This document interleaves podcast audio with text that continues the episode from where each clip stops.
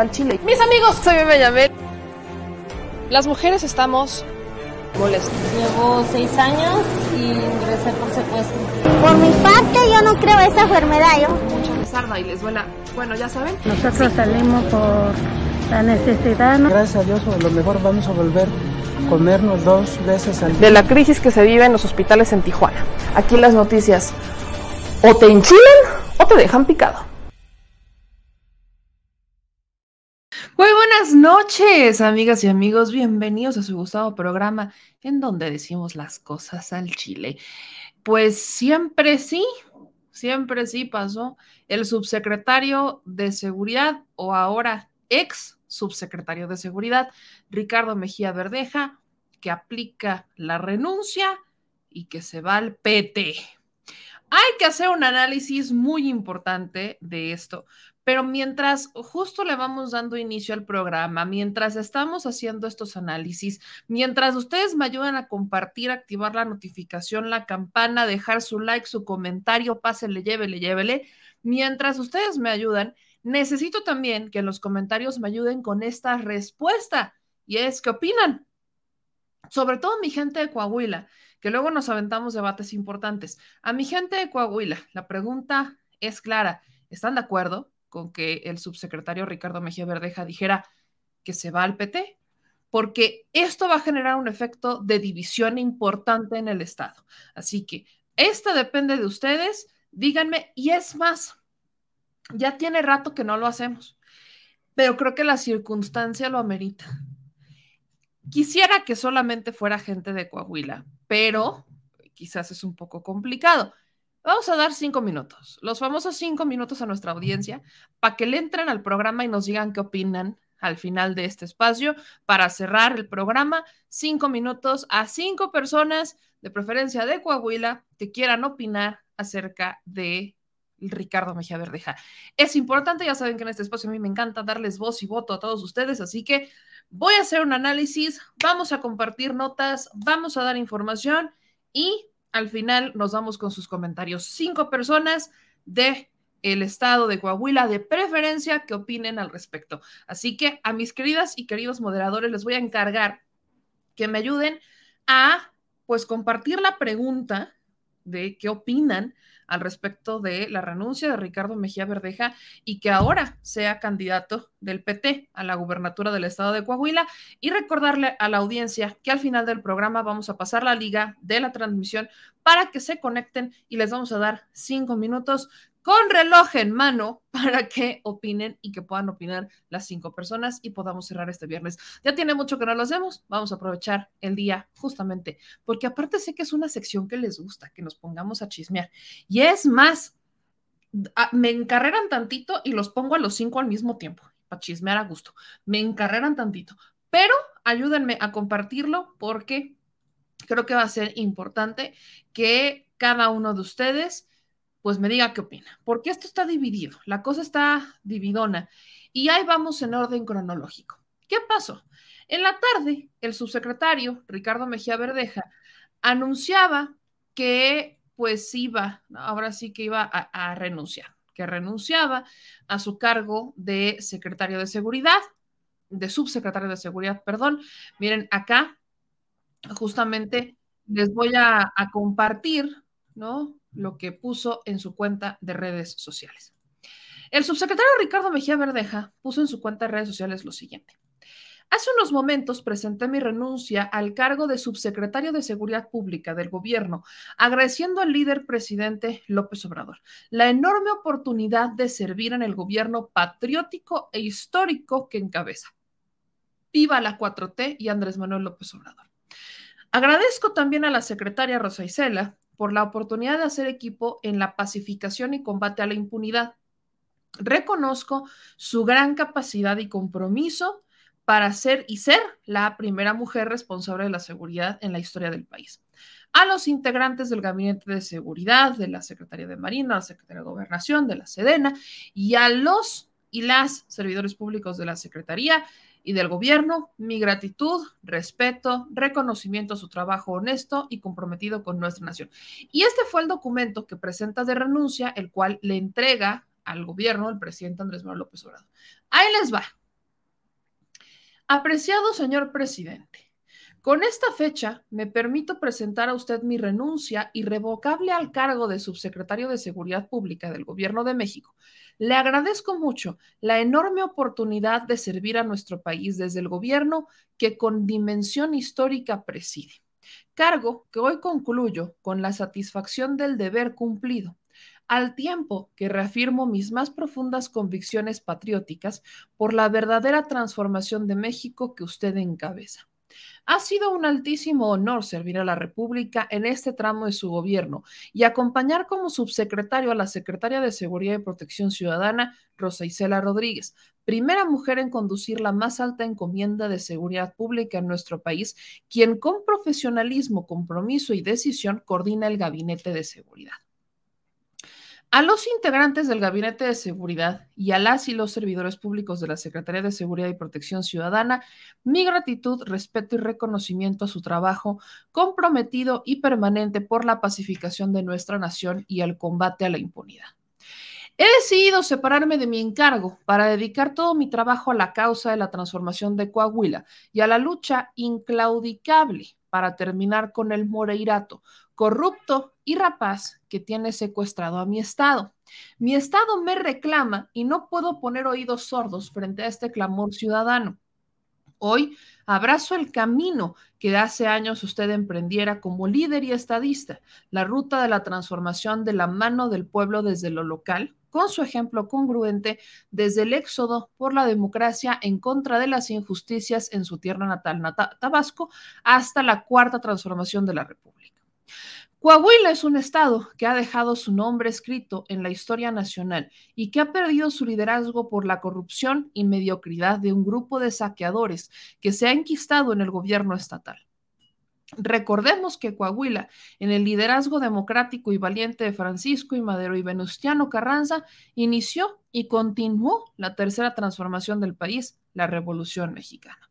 En la Revolución Mexicana se dio la congruencia amplia, incluyente, plural y heterogénea del pueblo de México, desde diferentes regiones y posiciones sociales económicas y culturales. Se sumaron a la lucha mexicanas y mexicanos cansados de las injusticias y la falta de libertades y de democracia.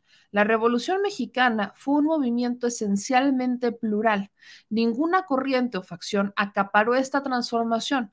Los grandes liderazgos como Francisco y Madero, Venustiano Carranza, los hermanos Flores Magón, Francisco Villa, Emiliano Zapata, Pascual Orozco, Álvaro Obregón, por mencionar los más relevantes, tuvieron la firme voluntad de liberar a México de la dictadura de Porfirio Díaz.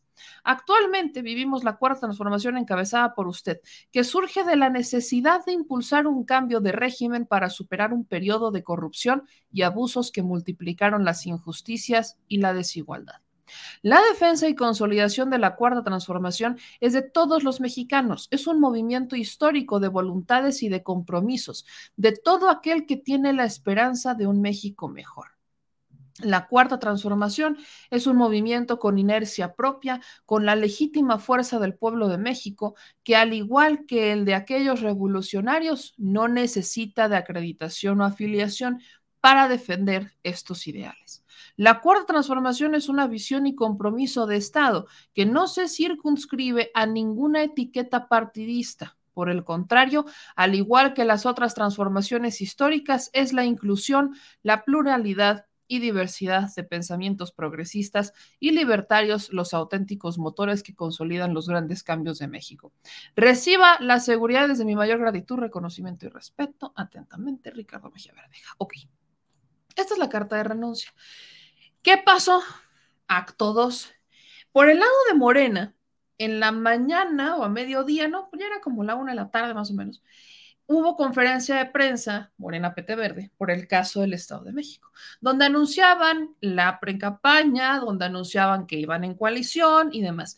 Y en una de esas le preguntan a eh, Mario Delgado y al Verde, ¿no? Porque el rumor era que Ricardo Mejía Verdeja se iba a ir al PT Verde, o sea, que en Coahuila iba a ir Morena por un lado y PT Verde por otro. Ya hemos visto esta, este escenario en otras elecciones. Lo hemos visto en San Luis Potosí, lo hemos visto en Aguascalientes, o sea, ya se ha visto este escenario. Ok, ¿qué ocurre? Le preguntan y Mario Delgado dice que prácticamente no, que no, que nadie en realidad lo que quiere es este, pues hacerle el caldo gordo a la oposición, ni de forma inconsciente ni consciente, y que él espera que las cosas salgan muy bien, ¿no? En realidad, incluso para dar esa respuesta se tardó un poco, como que decía, ¿a qué se refiere, no? Como, como que haciéndose medio, yo no sé de qué, se está, de qué están hablando, pero lo interesante es que atrás estaba Anaya, él, no Ricardo Anaya, evidentemente, sino él dirigente del PT, el eterno dirigente del PT aparte, ¿no? Por cierto. Ahí estaba atrás, ¿no? Y él tampoco dijo nada, él estaba callado, ¿no? ¿Sí? La del verde menos, no dijeron nada. Y a las horas, oh sorpresa, o sea, literal, estaba ahí Anaya, Gilberto Anaya, el del PT, hablando sobre la alianza que van a estar en el Estado de México. No dijo absolutamente nada del Estado de Coahuila. Corte A ya estaba en Coahuila, ese fue su siguiente evento, hablando sobre la candidatura de Ricardo Mejía Verdeja. Cosas que obviamente sabes. O sea, e, e, esto no crean que fue algo que hicieron hoy en la mañana, que Ricardo Mejía Verdeja amaneció y dijo, ¿qué crees? Este, siempre sí, compa. Evidentemente no, es algo que solamente estaban esperando los tiempos para decirlo, para presentar la renuncia, para decirlo, para convocar a rueda de prensa. O sea, por supuesto que esto es algo que mínimo se sabía desde hace una semana, mínimo. Y las negociaciones pudieron haber tardado mucho más. Entonces, creo que, creo que sí es importante poner, poner en contexto que, que viéramos cómo estos, este, o sea, eh, creo que sí es importante que, entendamos estas cosas, ¿no? Tenemos por un lado el, el, lado partidista que ya se venía negociando desde hace un buen rato, estos rumores eran ciertos, solo que la fórmula aquí es que va Morena con el verde en Coahuila, o va Morena por un lado más bien, y va Coahuila, o sea, va al PT por el otro, ¿no? Y aquí quiero que entendamos que hay dos posibles escenarios iniciales, ¿ok? El primer escenario que evidentemente va a pasar es la división del voto. Y esto también tiene dos escenarios. Y quiero, no quiero perderlos acá, así que voy a intentar ser, y miren que me va a costar trabajo porque mi cabeza va a mil por hora, pero voy a intentar llevarlos paso a paso en los escenarios políticos posibles, como una persona que se dedicó a capacitar en estrategia política, a capacitar a, los, a las personas que integran caseta, casillas este, electorales y estructuras y demás. Ok. Vamos por partes y así quiero que me sigan. No he terminado, apenas voy empezando, manos. Ok. Tenemos el escenario de Morena, la alianza Morena-PT Verde. En el momento en que la alianza Morena-PT Verde se separa, inmediatamente se dividen votos. Y tomemos el contexto que en Coahuila no son fuerza. O sea, son oposición en Coahuila. Eso es a lo que me refiero. En Coahuila son oposición. Si son oposición en Coahuila, lo más, y aparte el PRI ha gobernado toda la vida, el Moreirato eterno. lo más lógico era que fueran juntos, que unieran esfuerzos para hacer lo mejor posible y ganarle, o sea, tener todas las probabilidades de su lado para poderle ganar al candidato del Moreirato, que es un candidato que va a ser priista y que va a ser de Moreira. Evidentemente, Rubén Moreira, no de Humberto, porque recordemos quién está en el PRI todavía y es diputado y es Rubén Moreira. Entonces, va a ser un candidato cercano al Moreirato de Rubén Moreira, porque acuérdense también que están divididos, y al ser cercano a Rubén Moreira, pues también ya tiene algo, de, algo que ganar. Las encuestas en el estado de Coahuila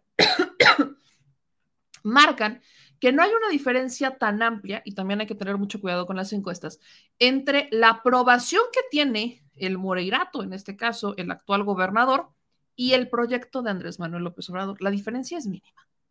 Entonces, con una diferencia tan mínima, lo que más te conviene es ir unidos vas garantizando, vas eliminando probabilidades en tu contra, etcétera. Y ese es el caso que ha ocurrido en otros estados. Cuando están por su primera transición o estás luchando por derrocar un partido que lleva prácticamente toda una vida gobernando el estado, pues tienes que unir fuerzas para erradicar probabilidades que hagan que la puedas perder. Entonces, por ese lado era muy importante que fueran juntos. Ok. ¿Qué pasa en este caso? Se va a dividir el voto de Morena. O sea, el voto de la izquierda se va a dividir.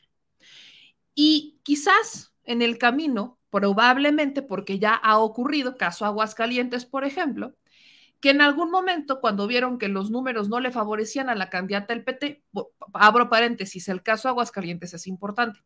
En Aguascalientes, el PT decidió ir con una candidata, candidata que venía del PAN, y como, era un, como es un estado panista, le apostaron a las probabilidades de que, muy de que quizás ella pudiera ser una competencia más lógica que la candidata de Morena, porque ya estaba en el PAN. Entonces, se tiene ese concepto de que quizás en estados tan conservadores, pues eliges a un candidato que conozcan de esa corriente, lo presentas con otro color y le ganas.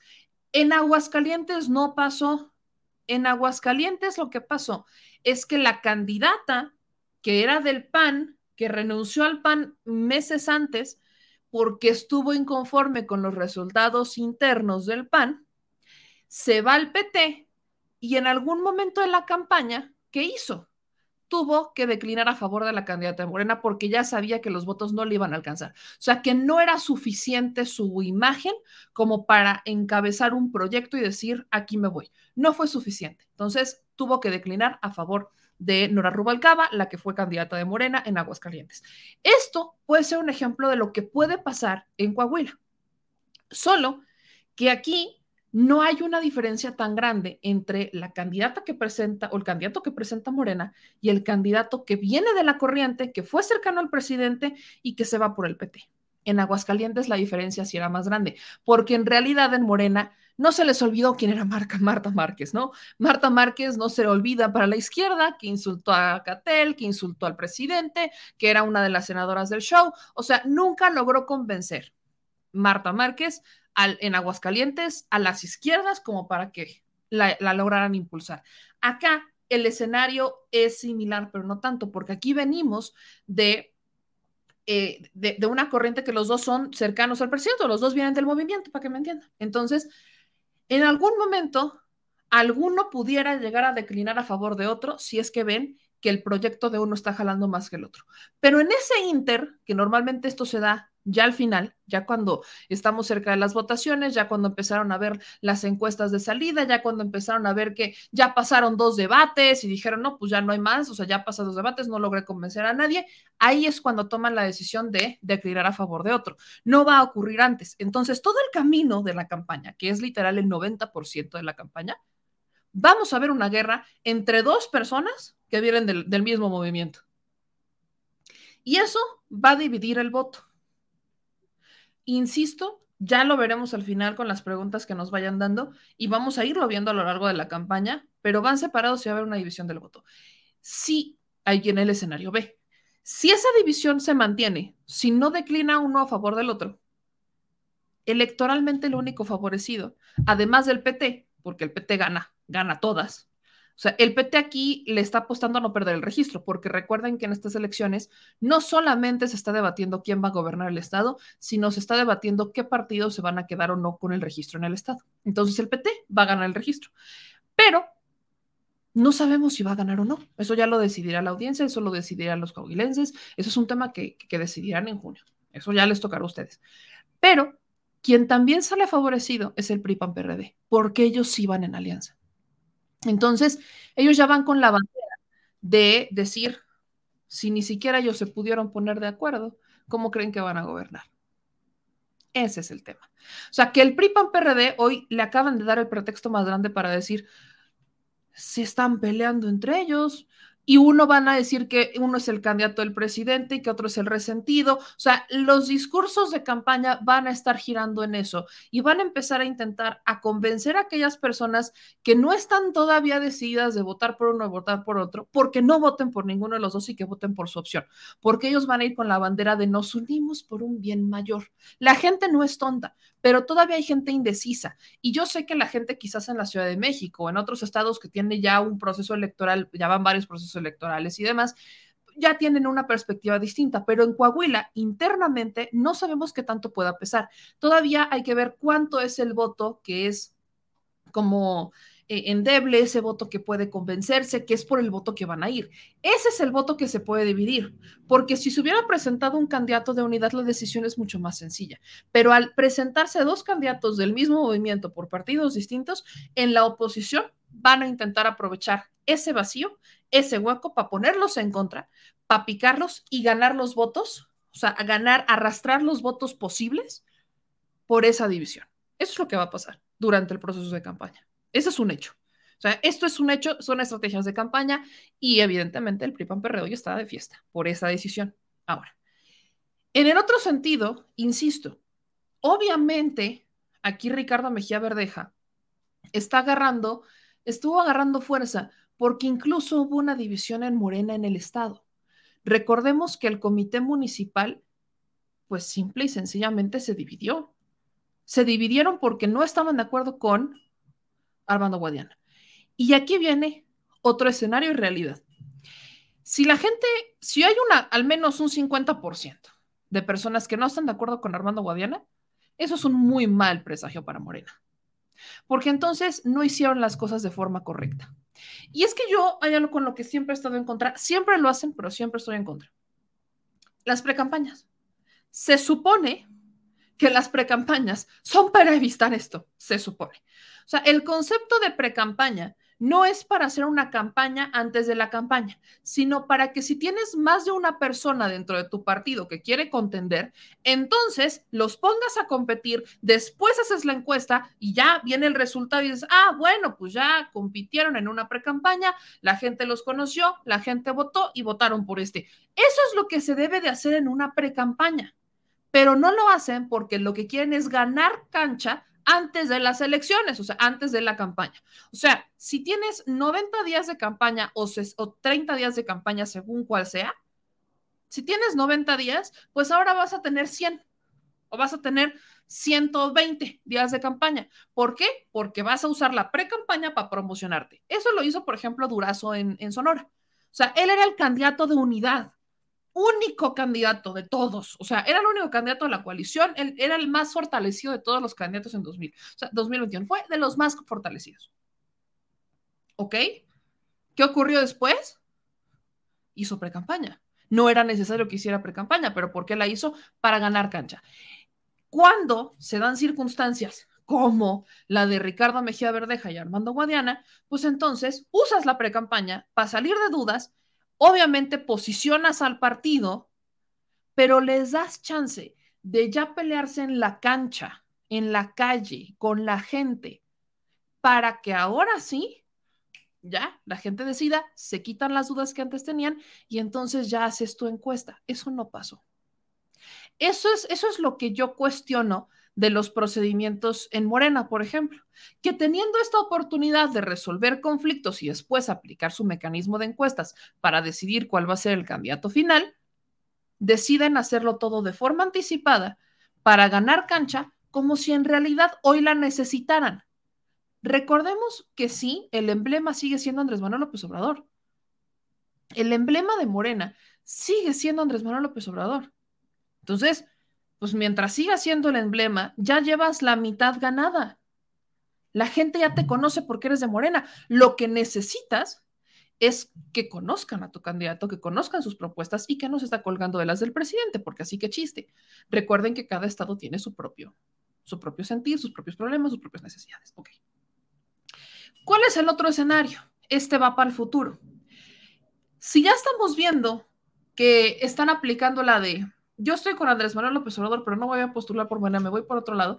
¿Qué creen que puede pasar 2024, 2003? O sea, ¿qué creen que vaya a pasar en próximos procesos electorales?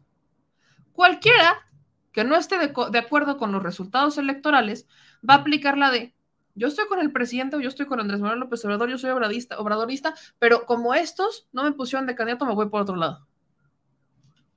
Y como el PT o el Verde no lograron meter esta propuesta de vida eterna, ¿no? Que se le llamó de vida eterna, pues ahora ellos están, evidentemente, están esperando a ver quién cae, para albergarlo y decir, como fuimos coalición cuando estaba el presidente, pues ahora los vamos a recibir y vamos a ser candidatos, porque seguimos siendo obradoristas, pero no están en Morena.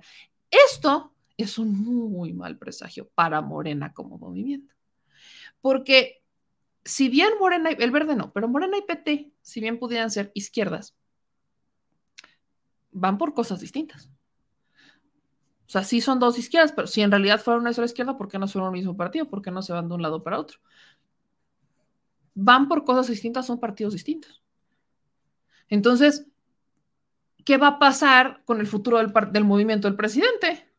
Aquellos justamente que van por la vida cuestionándose qué va a pasar cuando el presidente se vaya, bueno, creo que aquí tenemos un gran eh, elemento para entender qué puede pasar.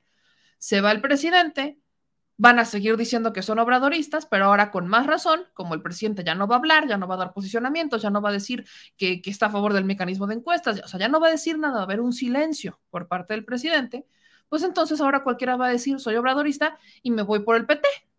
Y el PT, viva México, ¿eh? Feliz de la vida, porque para el PT significa intentar garantizar la permanencia, que no se extinga el PT.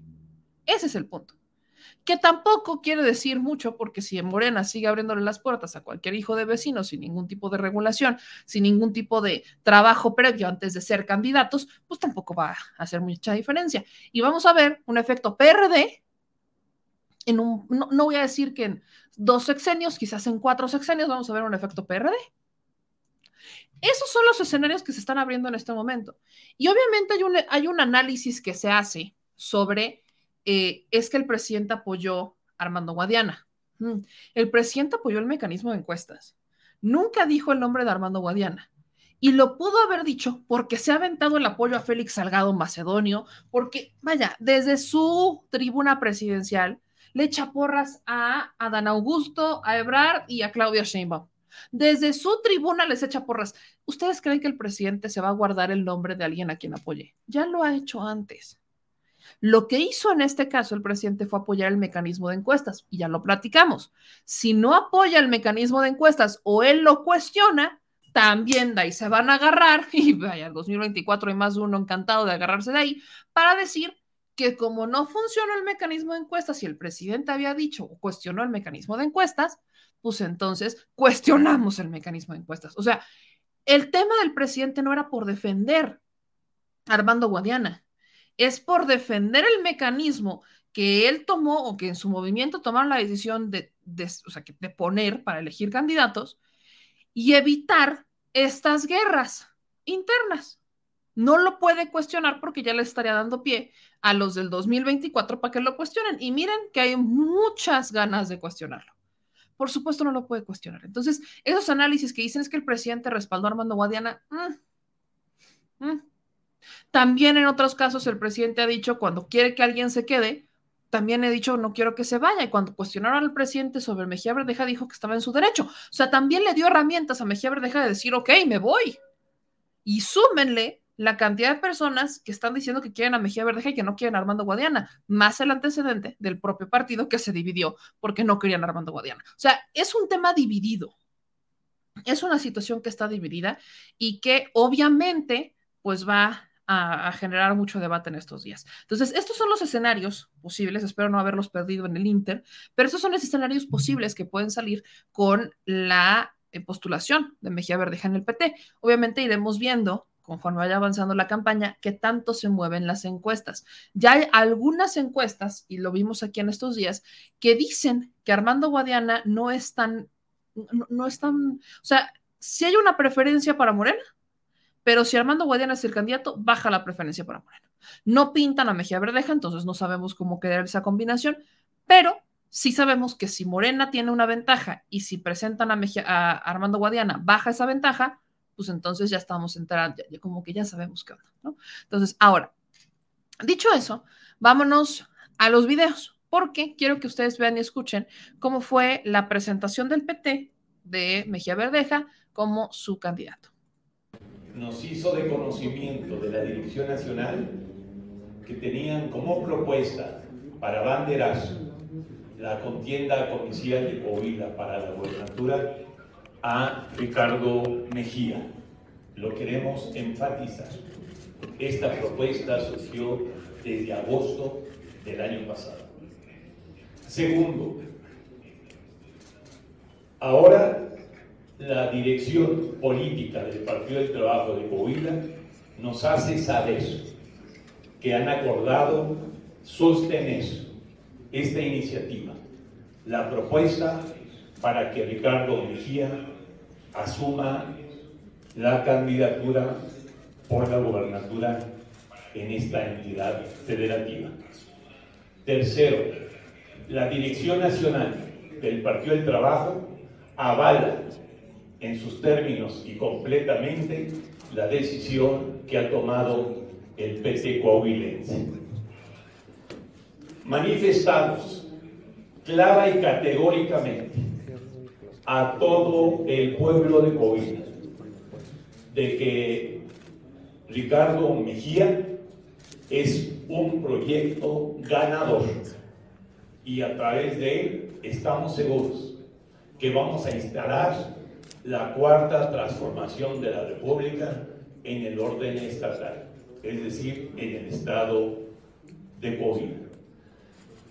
Le expresamos a Ricardo nuestro reconocimiento por sus principios, convicciones y valores.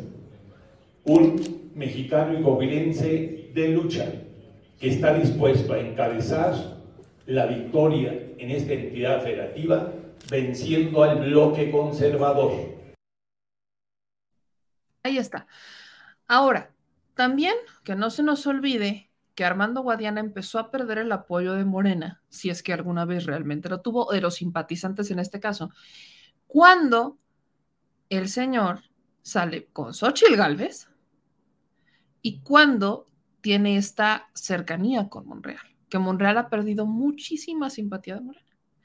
Entonces, el perfil de, de Armando Guadiana sí, en Coahuila ya había sido candidato, tenía esa ventaja, pero ya como senador es muy cuestionado, muy, muy, pero muy cuestionado. O sea, tenemos, tenemos a, un, eh, a un personaje que eh, evidentemente, y hay que decirlo así, es cercano a Ricardo Monreal, que invitó a Xochitl Galvez y que Xochitl Galvez le, alzó la mano en su informe de campaña. Tenemos un personaje que, eh, que se fue literalmente al, o sea, se fue al partido de Qatar dejando un día de trabajo, se lo tuvieron que descontar, qué maravilla. Pero, o sea, es una persona que capaz, capaz, es capaz de todo, con tal de simplemente agarrar e irse. O sea, es, podía ser incluso hasta como un alfaro, yo no lo descarto, como un alfarito que este, de, la noche a la mañana decide irse a un partido porque pues, puede, ¿no? Yo no lo descarto. Si ya lo hizo en el Senado, que Lórica no lo haga como gobernador, pues nada lo detiene. También hay análisis, y he escuchado algunas personas que dicen que, eh, que Mejía Verdeja es el tapado de Morena, ¿no? Y que en realidad Armando Guadiana es como la, la apuesta para, para despistar al enemigo, en este caso a Monreal. Yo lo veo muy arriesgado, porque estamos hablando de un estado que nunca ha tenido alternancia. Es un estado que ha sido gobernado por el PRI. Miren, vamos a ver cómo andaban los resultados electorales en 2017. Nos, necesitamos los resultados electorales 2017 porque eh, es importante ver cómo andaban las cosas cuando es nombrado gobernador eh, Riquelme. Estos son los resultados electorales del 2017. la diferencia, vean, aquí gana el PRI con 422.896 votos. O sea, con esto ganó el PRI. En un segundo lugar quedó Morena. En un segundo lugar quedó Morena con 151.657 votos. O sea, esta fue la, o sea, Morena quedó en un segundo lugar, el PRI quedó en un primer, no es cierto, Morena quedó en un tercer lugar, perdón. El, en el segundo lugar estuvo el PAN con 386 mil. Pero el PT, ¿cuántos tuvo? 19 mil votos. O sea, el PT tuvo 19 mil votos en las elecciones del 2017, el PRI con 400, el PAN con 300 mil y, y Morena quedó con 151 mil. En un, en un estado que nunca ha tenido alternancia, si juntas los votos de el PAN y del PRI, ya tienes 800 mil votos. Supongan que de estos se les fue la mitad y supongan que se les fue la mitad, son 400 mil votos los que tendrían entre el PRAN y PRI, que son alianza en este momento. Súmenle los del PRD, ¿no? Son 21 mil votos, tampoco tiene mucha cosa. Estamos hablando de 400 mil votos en promedio que pudieran tener asegurados PAN, PRI y PRD, que estos sí van juntos. Morena tiene 151 mil. Supongan que de esa mitad que perdió el PAN, PRI, PRD, se le suman 200 mil. Entonces, tendrían 300 mil votos y tengamos a un PT que se le sumen 100 mil votos.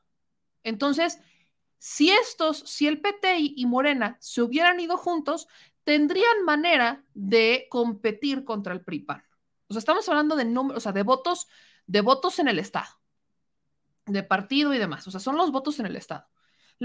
Si lo vemos con números, y son estadísticas, no está tan descabellado. O sea, la competencia se cierra. Pero si se dividen los votos Morena y PT, con los votos que ya tenía el PT, o sea, el voto duro del PT, no le, no, le hace, o sea, aquí va a depender que gane, si gana Ricardo Mejía Verdeja, es porque Morena va a perder este, votos en el Estado. Y Morena va a quedar en una segunda fuerza política y el PT quedaría en primera con esa victoria, suponiendo que gane Ricardo Mejía Verdeja. Y que después se conviertan en alianza, ya, eso ya lo sabemos.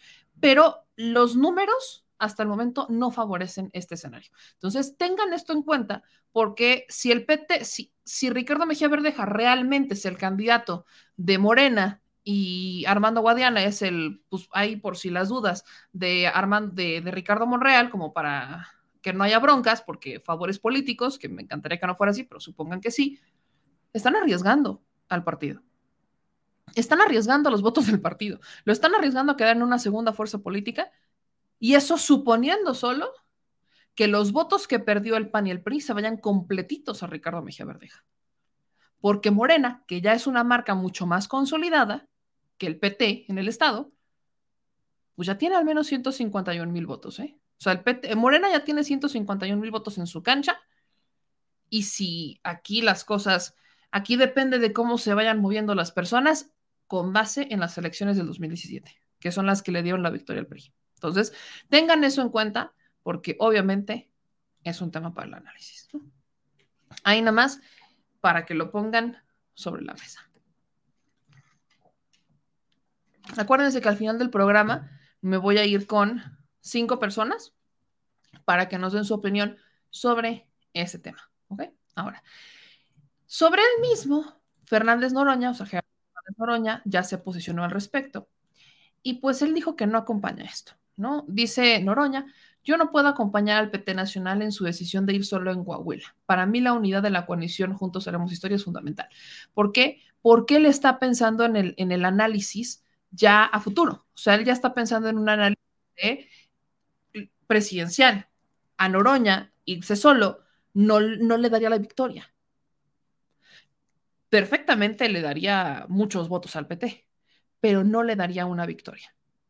Por eso es que Noroña ha estado apelando al criterio de unidad, que vayan juntos, que estén juntos, etc. De ahí la importancia de eh, la decisión de Noroña. No se me hace descabellado, pero él ya está pensando en un tema futuro. No es un tema el local, o sea, no es que esté en contra del PT, solamente es que lo que le conviene electoralmente hablando tiene que ver con la unidad del partido. Y bueno, más adelante regresamos obviamente con este, con, con el tema del PT y de Armando Guadiana. En otro tema, que también creo que es importante platicarlo, está el caso de las armas. Fíjense que en un chacaleo le preguntaron al canciller Marcelo Ebrard si se había tocado el tema de Ovidio Guzmán con el presidente Andrés Manuel López Obrador. Él dijo que sí, no desde la perspectiva de la detención de Ovidio, sino desde la perspectiva de las armas que le encontraron a Ovidio.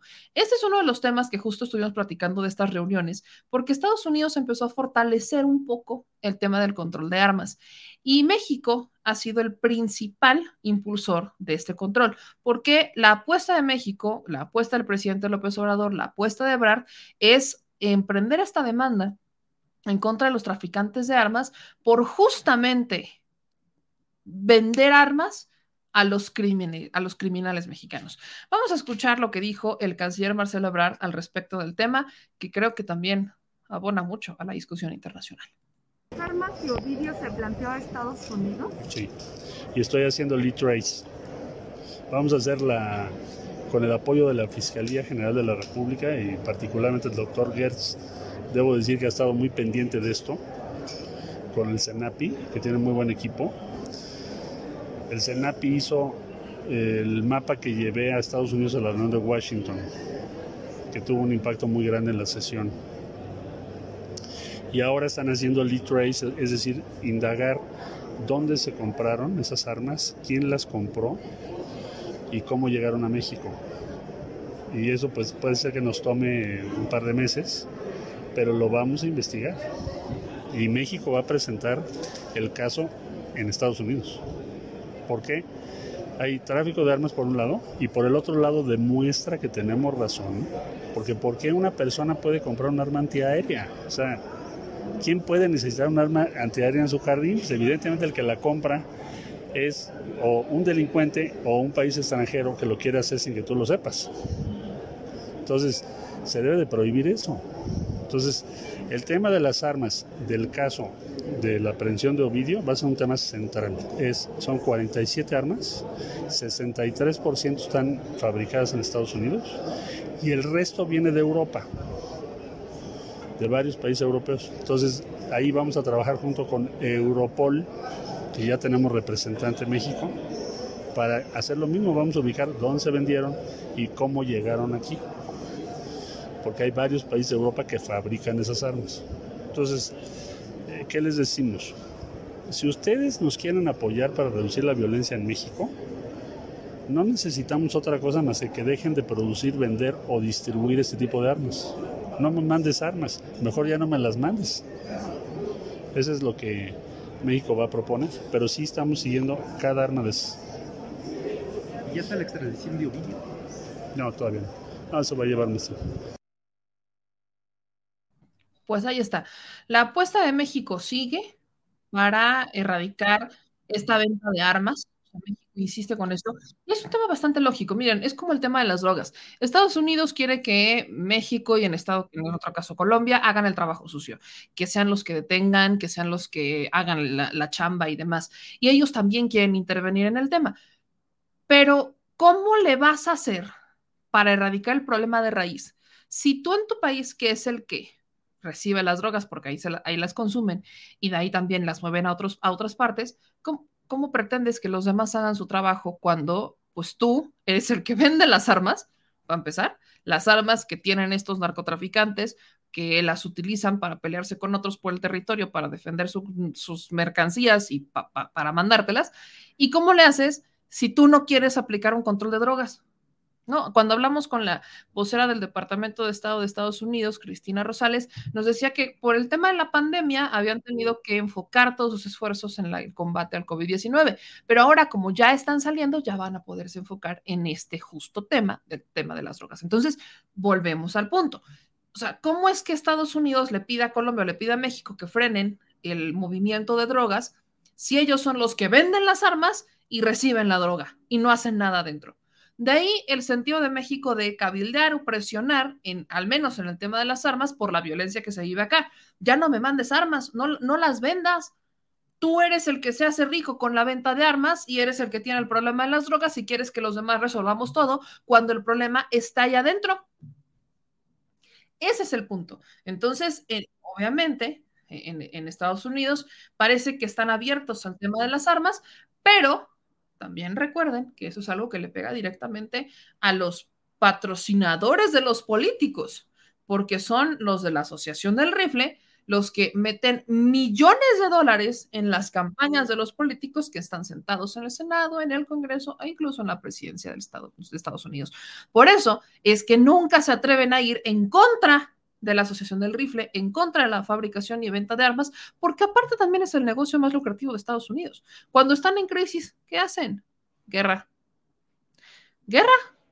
¿Y cómo recuperan el dinero? Endeudan a todos, venden armas, el dinero circula en Estados Unidos porque los vendedores de armas están en Estados Unidos. Eso es exactamente lo que pasa. Así que vamos a ver que sigue con este debate y como también lo decía el canciller Marcelo Ebrard, todavía no está la extradición de Ovidio. Así que sí, aunque fue detenido eh, con fines de extradición, también fue detenido en flagrancia por estas armas que tenía y de ahí que lo mantienen detenido en el penal de máxima seguridad del altiplano. Ahí nada más. Ahí nada más. Ahora, en otro tema tenemos el caso del metro. El día de hoy se dieron una serie de manifestaciones en el metro de la Ciudad de México. Manifestaciones en contra de lo que llaman la militarización, ¿no? Que aquí muchos podemos estar a favor o en contra, que ya lo hemos explicado, o sea, ya, se ha eh, debatido ampliamente el tema sobre la necesidad de que pues se, se, pusiera a la Guardia Nacional y cómo es que la gente pues sí está de acuerdo, ¿no? Pero quiero que vean algún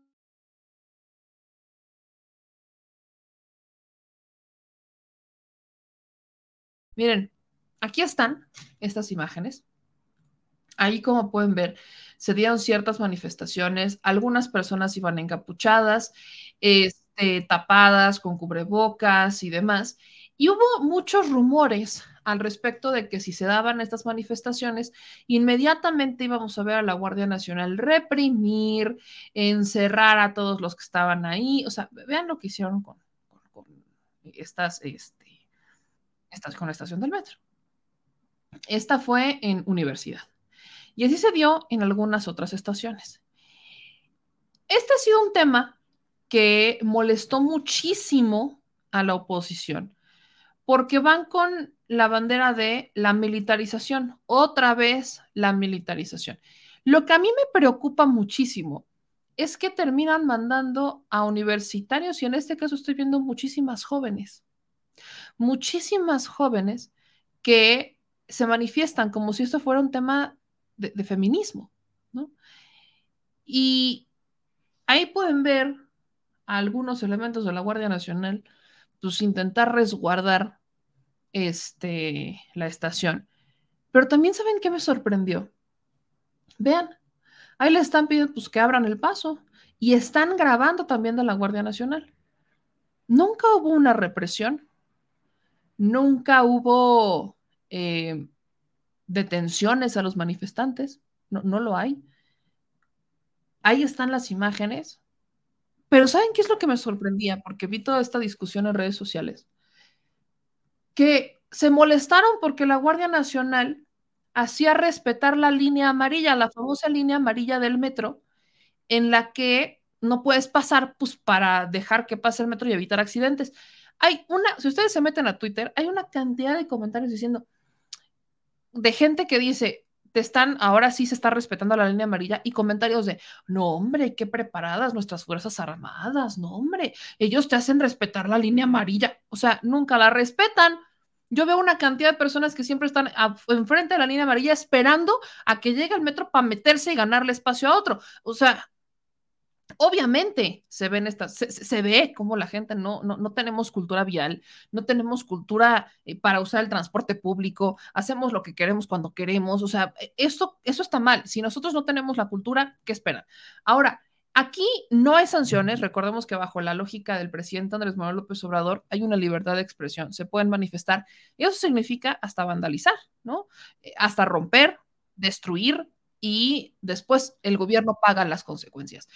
Yo lo he dicho muchas veces, a mí me encantaría que las manifestaciones se dieran en los lugares donde realmente están los problemas, porque aquí la manifestación fue, el sentido de la manifestación y de que fueran estas mujeres, es por la joven de 18 años que muere en el accidente de la línea 3.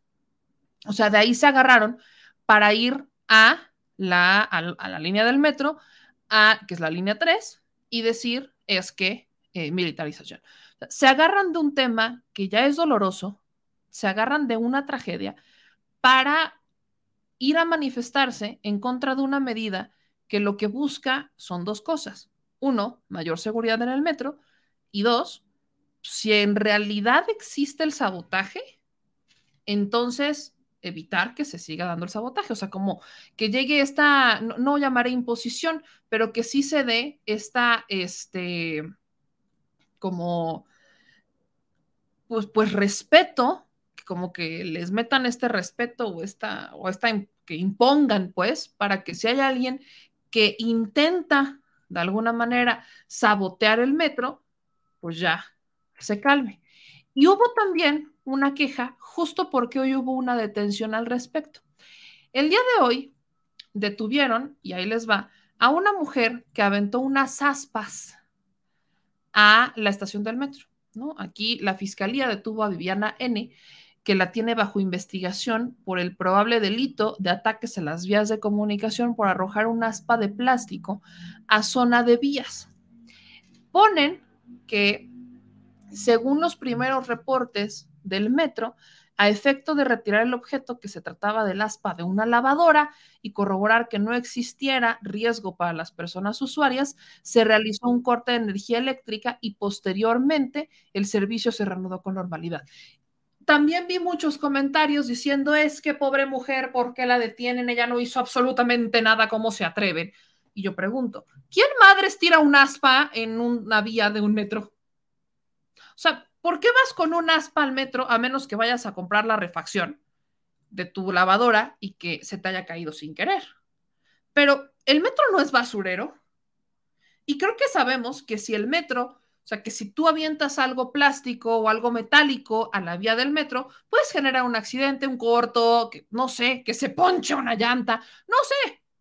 Entonces, vuelvo con una pregunta. Que alguien ahí me explique. Yo no voy por la vida con las aspas de una lavadora. Yo no voy por la vida así. Pero hubo gente que se molestó por esta detención. ¿Por qué? Iba con las aspas de una lavadora y la tiró y la detuvieron. Entonces la gente dijo, no, es que ya ven como ahora van a detener a todas las personas y todas las mujeres que se vayan a manifestar y que vayan. Aventó un aspa de una lavadora. Si fue un accidente, la dejarán libre. Si ella iba con su refacción porque se la iba a cambiar a su lavadora y se le cayó sin querer, o pensó que el metro era un basurero, porque aparte sí hay gente que piensa que el metro es un basurero, nada más vean cómo está abajo, lleno de bolsas de papitas y de frituritas pero una cosa son bolsitas de papitas y frituritas y otra cosa es la aspa de una lavadora. Y todavía hubo gente que se enojó por eso. La moraleja de esta historia es que nunca vas a tener contenta a la gente, ¿no? Jamás vas a tener contenta a la gente cuando no entienden lo que está pasando. Al respecto, en la conferencia vespertina le preguntaron a la jefa de gobierno, pues, ¿qué onda con el tema del metro, no? Que si militarización, que si no militarización, que qué opina. Y pues esto es lo que respondió la jefa de gobierno en su conferencia de prensa. Todavía no sabemos hasta que sea necesario, pero por lo pronto eh, es importante porque se ha estado hablando de militarización en el, en el metro. Y primero, pues la Guardia Nacional es una guardia, es una institución que existe en nuestro país a partir de que llegó el presidente de la República. El metro, como ustedes saben, llega a tener hasta 4 millones de pasajeros y en particular el, en este caso en el metro eh, van desarmados para evitar cualquier problema. Por lo pronto va a ser así y vamos a estar revisando todos los días en el gabinete de seguridad eh, las incidencias del metro y la presencia de la guardia. Sí, eh, tiene que ver con las incidencias, particularmente de los últimos meses y información que tiene eh, pues el propio Metro, la Secretaría de Seguridad y ahora la Fiscalía con la investigación. Entonces, eh, evidentemente tomamos esta decisión a partir de la información que tenemos y para proteger a la ciudadanía, que es lo más importante. Pues episodios que no estaban ocurriendo antes, que comenzaron a ocurrir y a la hora de hacer la investigación de exactamente qué pasó, pues empezamos a notar estas anomalías. Hasta que no estén las investigaciones no podríamos decirlo. ¿Y qué sigue, doctora? ¿Qué más? ¿Cómo más se van a blindar contra este sabotaje? Bueno, por lo pronto la presencia de la Guardia Nacional, la investigación que se está haciendo, la inteligencia que se está haciendo, eh, y porque hay una carpeta de investigación abierta y se están juntando diversas carpetas de investigación que había eh, en algunos otros momentos para ver si coincide algún tema eh, y eh, a partir de ahí pues conocer exactamente a qué se debieron estos hechos, informarlo a la ciudadanía y sobre todo pues las detenciones que tuviera que haber en su momento. Ahí lo tienen. Entonces, vamos a esperar a que se den estas investigaciones y obviamente pues vamos a estar muy pendientes de lo que aquí se diga y de lo que pase en el tema del metro, porque ah, como les encanta, de verdad que sí. Y miren, hablando de la oposición, hay algo que yo nomás no, no logro entender, y tiene que ver con, con la tía perdida de no sé quién, porque yo nunca le diría a alguien que Xochitl Galvez es tía de alguien. Pero Xochitl Galvez el día de hoy eh, presentó una denuncia en el órgano interno de control de Fonatur para que se llevara a cabo una auditoría complementaria para determinar responsabilidades por la oxidación avanzada y diferencia de dimensiones de los rieles del tren Maya. Miren, para empezar, yo nunca vi que Xochitl Galvez fuera directamente, así que ella fuera directamente, a ver el tren Maya y las vías del tren. Jamás la vi que lo hiciera directamente. Nunca. Pero solo con ver un video dijo que estaban gravemente oxidadas. Me apena brutalmente que esta señora diga que es ingeniera. Todo lo que es ferroso se oxida y a menos que los rieles del tren estén hechos de acero inoxidable y también llegan a deteriorarse cuando están en el exterior, en una zona tan húmeda, me, me sorprende, de verdad, intento pensar, créanme, hago mi mayor esfuerzo, porque sí lo hago, por entender a estas personas que forman parte de la oposición. Lo intento desesperadamente porque digo, quizás necesitan terapia o quizás solamente necesitan hablar o quizás solamente necesitan fregar. Pero el caso es Xochitl miren, véanlo ustedes con sus propios ojitos. Porque yo nomás no termino de entender, a mí nomás no me termina de quedar claro que una mujer que dice ser ingeniera, que sí, generen computación lo que tú quieras, pero ¿qué pasa cuando tú dejas un material ferroso en la intemperie? Bien, yo trabajé con metales, yo trabajé con metales, la fábrica de mi papá hacíamos maquinaria agrícola, literalmente se hacía con este, se tenía que fundir el hierro y la forjaban y soldabas y todo eso. Y pues había veces que se compraba material en gran escala porque había pedidos que se hacían en gran escala, y los dejabas, ni siquiera les caía agua, ¿eh? porque ni siquiera estaban en la intemperie, pero pues los dejabas un tiempo en lo que ibas haciendo el pedido y se iban oxidando en las esquinas. Y seguían funcionando, ¿eh? Porque nada más los lijas, los moldas, los, los, los forjas más bien, y los pintas. Y ya, no pasa nada. O sea, no, no pasa absolutamente nada. Yo trabajé con metales cuando trabajé en la fábrica de mi papá. Y yo no soy ingeniera y vi ese proceso y no tuve quejas sobre los productos que se vendían, ¿eh? Pero Xochitl Galvez, que dice ser ingeniera, exhibe brutalmente su ignorancia e insiste con esto. Vean y escuchen. Hace unos días, la señorita Vilchis, en la mañanera, en su sección de ¿Quién es quién en las mentiras?, desconoció una información acerca del tren Maya. Resulta que el órgano interno de control determinó que había una excesiva oxidación en las vías compradas. Asimismo, no coincidía la longitud del tramo y las cantidades que se habían importado. Ella dijo que se mentía. Es por eso que he presentado una denuncia aquí ante el órgano interno de control para que se investigue de manera complementaria, se soliciten los certificados de calidad y trazabilidad de los bienes que se han adquirido. Creo que es muy importante que los mexicanos conozcan la verdad. El tren Maya tiene un sobrecosto de 180 mil millones de pesos. Basta de impunidad. Hace unos días. Ok.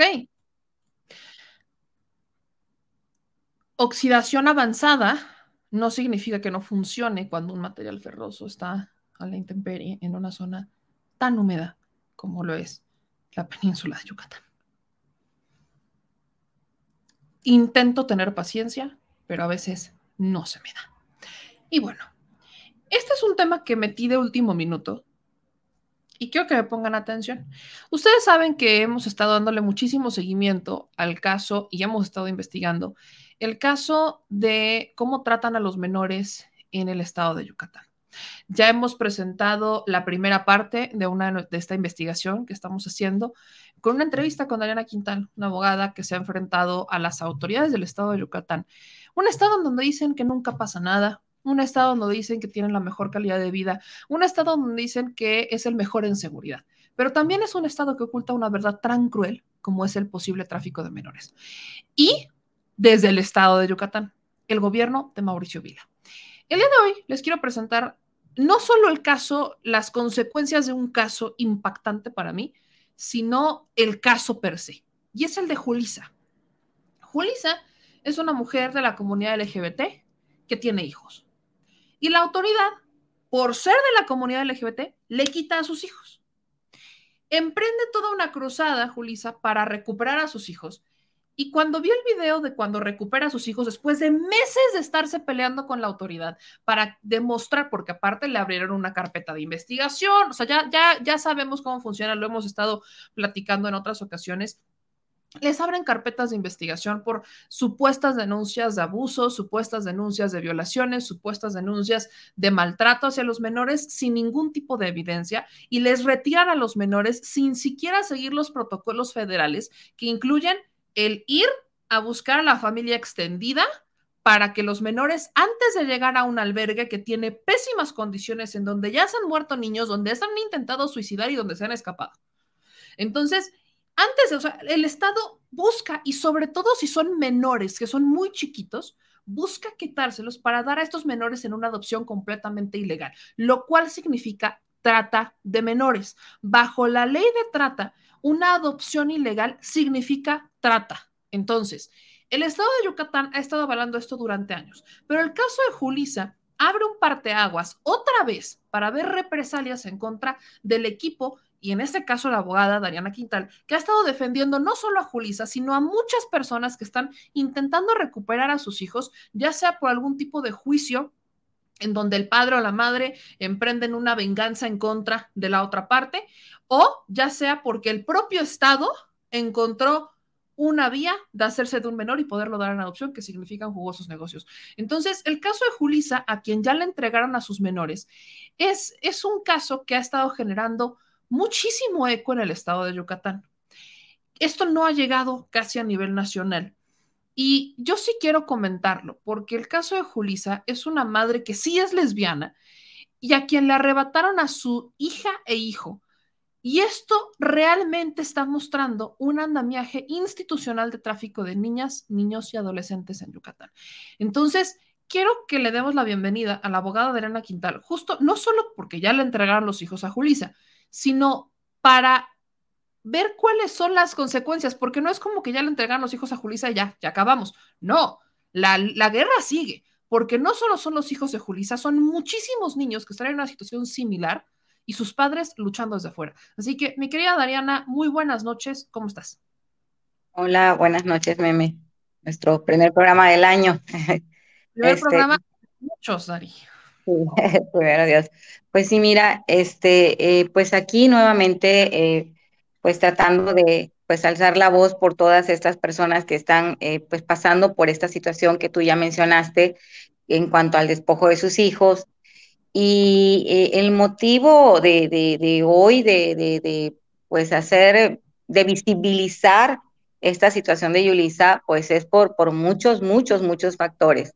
Uno de ellos, pues fue la, discriminación con la que esta persona fue tratada debido a su orientación sexual es pues algo verdaderamente impresionante para mí ver todo lo que le hicieron a, esta muchacha desde, desde un inicio, de, desde un hospital, eh, como por el hecho de ser lesbiana a ella la discriminan, criminalizan también su situación de pobreza.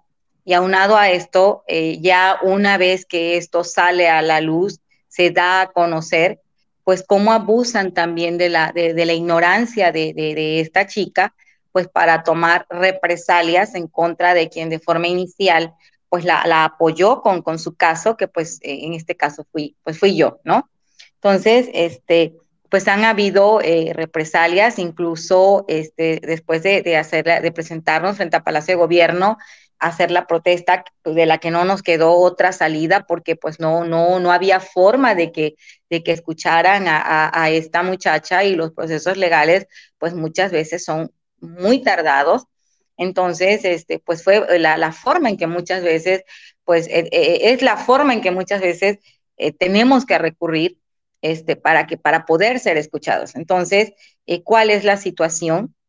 Que a Yulisa, este, ya una vez que esto sale a la luz, la procuradora Teresita de Jesús Angua Zapata, pues la cita y la condiciona, la chantajea, porque esa es la palabra, a que la única forma, y no había otra forma para que le pudieran entregar a sus hijos, pues era que se tenía que separar de la representación legal que yo venía eh, manejando con, con, ella.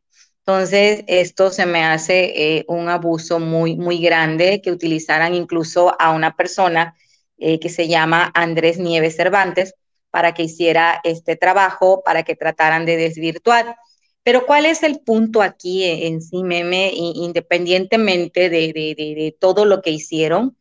El punto es que como esto empezó a, tornarse en una plataforma ya a nivel nacional, darse a conocer este caso, pues obviamente va inmerso el hecho de que pues yo también empezara a denunciar o hacer saber pues que el caso de Yulisa no es un caso aislado aquí en Yucatán, que esta es una práctica de todos los días por parte de la Procuraduría este, de, protección, según de protección de niñas, niños y adolescentes en Yucatán, eh, lo que anteriormente era la, la PRODEMEFA, y que pues han venido eh, cometiendo este tipo de abusos en contra de menores, en contra de familias y las consecuencias que esto pues ha venido teniendo.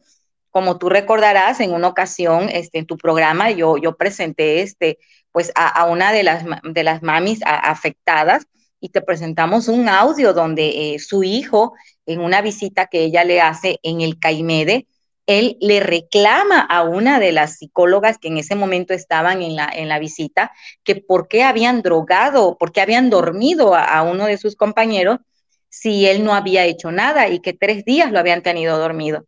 Entonces, este, como eso, pues eh, he venido descubriendo pues muchas cosas que que están haciendo con los menores, que los hacen pacientes psiquiátricos, que hay niños desaparecidos, que son eh, separaciones ilegales, que muchas veces promueven juicios de los que ni siquiera están informados, eh, realmente eh, notificadas las familias, juicios de pérdida de patria potestad, y empiezan a hacer esas adopciones también ilegales.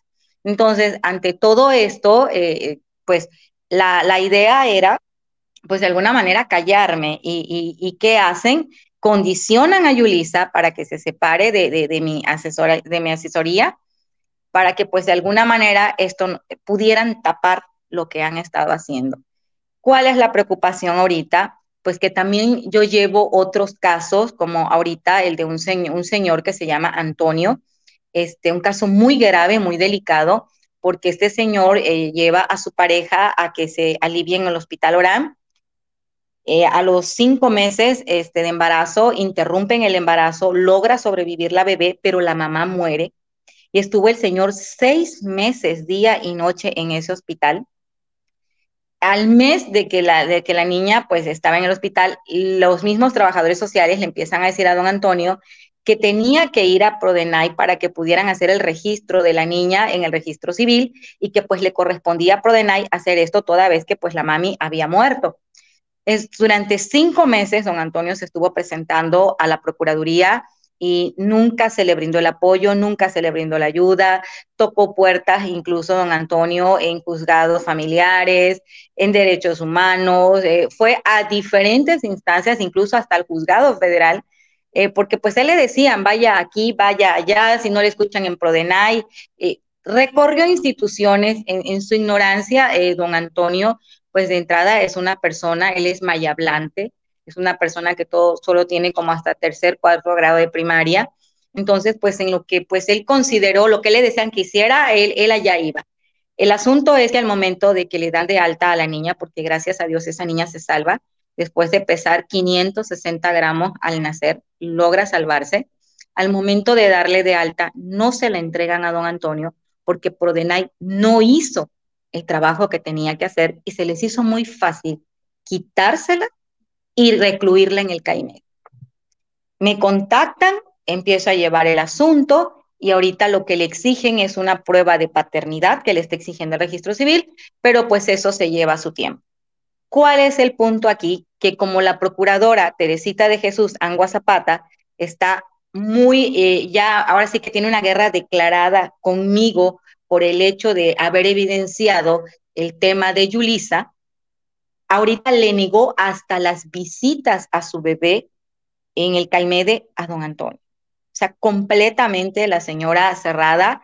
Eh, la, la, última vez que fue el 23 de diciembre que fuimos a verla, así muy prepotente, muy grosera, ni siquiera lo pasó a, nos pasó a la oficina y definitivamente le dijo a don Antonio que iba a hablar con él, pero no con su abogado.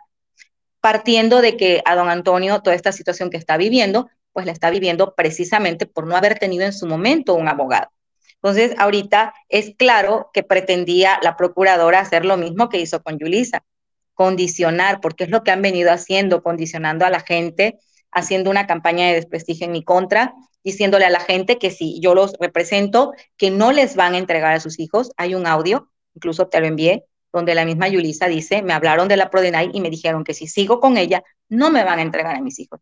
Y esto no nada más lo han hecho con Yulisa, lo han hecho con muchas personas, incluso al momento de la entrega, cuando los niños egresan a través de, pues, de mi trabajo con, con estas personas, logramos el egreso de los niños, los condicionan a que sí les van a entregar a los niños siempre y cuando yo no esté en el momento del egreso. Entonces, e, es una situación este, pues bastante complicada. Se han dado también a la tarea de, atacarme eh, a través de algunos medios de, comunicación, de tratarme de dejar como si yo fuera una estafadora, como si yo tuviera las prácticas que tienen muchos malos abogados eh, con la gente. o sea, haciendo toda una, pero de verdad, una campaña de desprestigio y más obvios no pudieron ser con el caso de Yulisa, recurriendo, te vuelvo a repetir, pues a una persona que se prestó a hacer el trabajo sucio, pues del gobierno, porque en realidad esto lo, lo hace el mismo gobierno.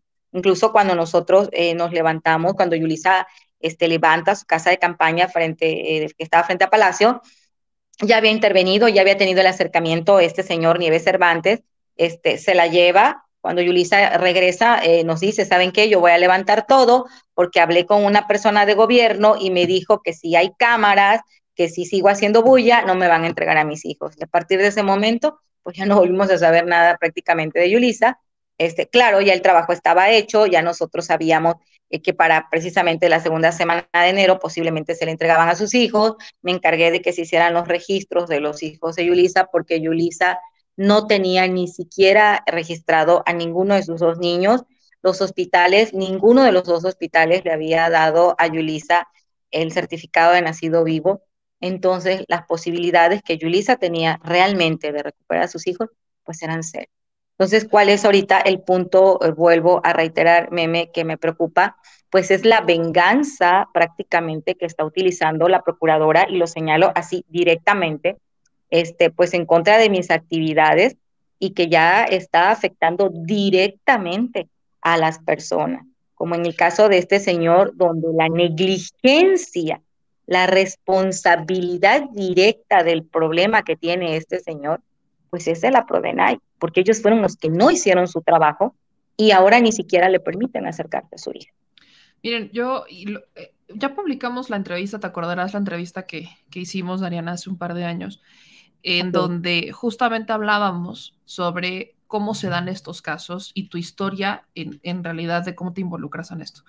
Pero justo comentabas que hay dos tipos de, de juicios que se dan uno es cuando hay algún papá o mamá que tiene más dinero o hay alguien, algún familiar que tiene más dinero que inclina la balanza a su favor, aunque incluso puede ser la persona violentadora. Y en el otro caso, tenemos justo lo que estás comentando, casos donde la autoridad ve vacíos y busca hacerse los menores eh, con negligencias, fallas en el proceso, sin ningún tipo de investigación y abusando de la ignorancia y de la pobreza de la gente, y si son mayablantes, peor todavía. Pero quiero ponerles, vean, este es video, este es estos son sus hijos, vean al niño cómo agarra a su mamá. O sea, vean cómo agarra a su mamá, el niño no la quiere soltar. Y para aquellas personas que dicen, no, es que qué bueno que se los quitaron, vean al niño, o sea, el niño quiere estar con su mamá, no la deja ni hablar, la tiene, la tiene agarrada, no la suelta.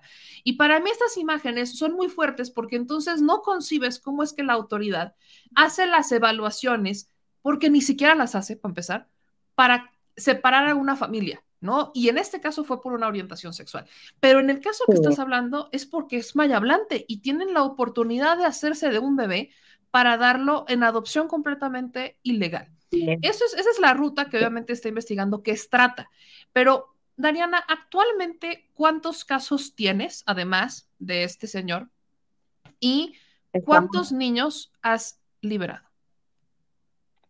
Niños liberados con los que acabo de sacar en el mes de diciembre fueron tres niñas. A ver, una, dos, tres, cuatro, cinco niñas en el mes de diciembre llevamos aproximadamente como 128 niños recuperados de CAIMEDE con, con esas niñas que se recuperan, puras niñas, por cierto, en, el mes de diciembre.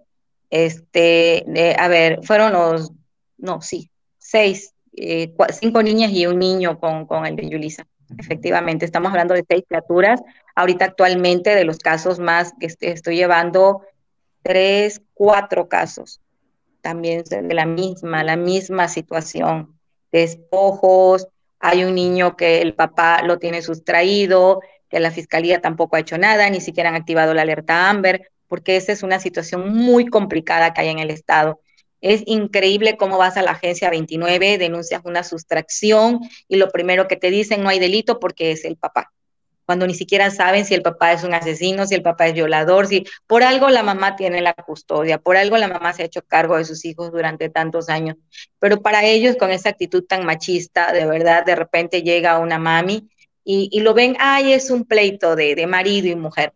No procuran de verdad por la integridad del niño, no procuran una búsqueda, una localización, Imagínate que a esta persona le dieron fecha como para hasta el 20 de enero para poder declarar a sus testigos. O sea, es increíble, increíble cómo la, la, Fiscalía en la Agencia 29 maneja estos temas de verdad de sustracción. Y mientras los niños de entrada no están estudiando, no se sabe dónde tienen en realidad a los niños, desconocemos qué esté haciendo el papá con ellos, te vuelvo a repetir, ni siquiera una alerta Amber activaron para garantizar que los niños no puedan salir del estado o, para localizarlos. O sea, e, es, sumamente este meme alarmante cómo las autoridades en Yucatán manejan este tema de los niños. Como dices tú, en el caso de Yulisa, Yulisa es una mujer lesbiana, es una mujer pobre, se dedica a la albañilería, pero pues su hijo la ama. O sea, es un niño apegado a su mamá, es un niño eh, independientemente de la orientación sexual de, ella, e, ella es una madre como, cualquier otra mujer, ¿sí? Y que era papá y mamá, porque ella se, dedicaba a, trabajar por, sus hijos, que incluso cuando, antes de que ella me contactara, la Prodenay la engaña, que si llevaba eh, unos documentos, se los, se los iban a entregar, y Yulisa, al no tener dinero, tenía como 10 días de aliviada y así se fue a trabajar en albañilería para poder tener dinero para pagar lo que, los documentos que le estaba pidiendo la, la exigiendo la, la Prodenay. O sea, si no te interesaran tus hijos, pues no harías, y menos recién parida. Entonces, la verdad, como le dije, el, el día de antier yo entregué al gobernador del estado un documento precisamente con, con el audio de, de, cómo se comportó la procuradora el día, el 23 de diciembre, la actitud que tuvo hacia don Antonio, hacia su abogada, este, eh, eh, y, y, toda, toda la, la, la historia de, de, de, abusos por parte de la autoridad y de la negligencia por parte de la Prodenay para con don Antonio. Y pues vamos a esperar a ver qué, qué cosa va a, a responder el, el gobernador, porque incluso le solicitamos una audiencia y al día de hoy pues no, no, no ha habido una, una respuesta. Cuando estamos hablando de una niña, meme, que de entrada es una niña prematura, cinco meses tenía la niña cuando nació, 560 gramos, esa niña es una sobreviviente en realidad, y que el, el, el mismo hospital, los mismos médicos le habían indicado a, a don Antonio que cuando la niña se le, se le entregaran, la niña no podía estar teniendo contacto con tantas personas por algún tipo de contagio de, cualquier enfermedad, que tenía que haber una persona encargada de los cuidados de la niña, una persona se, se, iba a hacer cargo de los cuidados, que en este caso, pues ya se habían organizado para que fuera una de las hijas de, de, de don Antonio, que este, es una persona adulta, para que cuidara a la niña. Entonces, ¿cómo es posible que ahorita la tengan en Caimede? Cuando no tiene las condiciones. El CAIMED no tiene las condiciones. Ya incluso no, presentamos fotografías que nos hicieron llegar de cómo tienen a los niños en el piso y están los niños como algunos como drogados en el piso, que justo lo, lo habíamos platicado en otra ocasión, pero el CAIMED no tiene condiciones para atender a niños con ese tipo de necesidades. Ni incluso la CODEI Derechos Humanos aquí este, hizo en su momento varias, este, se me fue la palabra, este, como recomendaciones al CAIMEDE y señala punto por punto por punto todas las deficiencias que tiene el CAIMEDE, desde las instalaciones hasta lo que es el mismo personal y, y, y, dice la misma CODEI que no tienen personal capacitado para atender ese albergue. Y eso no lo estoy inventando yo, lo pueden googlear, eso aparece en Internet, las recomendaciones de la CODEI. Entonces, ¿cómo es posible que la procuradora se le esté explicando lo delicado de la situación de la bebé de, don Antonio Ketz, sí, y que ella anteponga su capricho, anteponga eh, su rabia que tiene hacia mí, porque esto no es personal, como le dije yo al gobernador del estado, no tienen por qué ni estarme interviniendo teléfonos, no tienen por qué estarme siguiendo, no tienen por qué estarme acosando, no tienen por qué estarme amenazando, no tienen por qué hacerme campañas de desprestigio, porque la del problema no soy yo. El problema es la procuradora que él puso en ese cargo que le ha quedado muy grande a la licenciada Teresita de Jesús Angua Zapata. Y, eso fui muy clara al decirlo al gobernador en esa, en esa rueda de prensa del día de antier. Y tiene que entenderlo, que todos estos problemas, como en el caso de Oscar Gabriel, que también una desaparición forzada, que también eso fue también un tema nacional en, en su momento, ¿sí? Este, que ya apareció cuando la misma Procuraduría ni siquiera en casi dos meses de la desaparición de este, de este, de este niño que estaba bajo la tutela del Estado, ni siquiera tampoco se habían preocupado ni por activar una alerta Amber en un mes y medio, ni siquiera tampoco de avisarle a sus familiares. Y estaba desaparecido. O sea, como le dije, yo he venido haciendo el trabajo que ellos no hacen, solucionando los problemas que su procuradora le ha venido ocasionando, y luego las represalias son contra mí y contra la gente que también la misma Procuraduría ha metido en problemas, porque es la Procuradora la que no está haciendo bien su trabajo, no yo. Entonces tienen que entender esa parte, que el problema que el gobierno de Yucatán tiene a través de la Procuraduría son sus servidores públicos. No somos los activistas, no somos los abogados, no somos los periodistas que, que damos a conocer estos casos. No es la gente afectada, no son las víctimas, son los servidores públicos, es la procuradora la que está haciendo todo esto. Eh, eh, en, un inter de abril para acá, se han desatado una serie de, situaciones, sí, de manifestaciones, protestas, de, de todo, todo esto que porque la procuradora no ha sabido manejar la situación. O sea, esa es una realidad.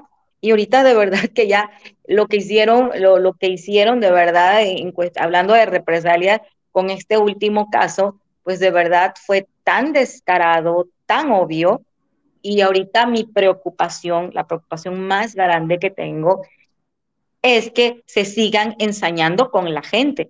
Ahora, aquí hay una situación. A la gente le quieren hacer creer que si recurren a mí, van a tener problemas. Pero la realidad es que si tampoco recurren a mí, jamás van a recuperar a sus hijos. A sus hijos. estuve llevando cinco meses a ese lugar y ni lo volteaban a ver.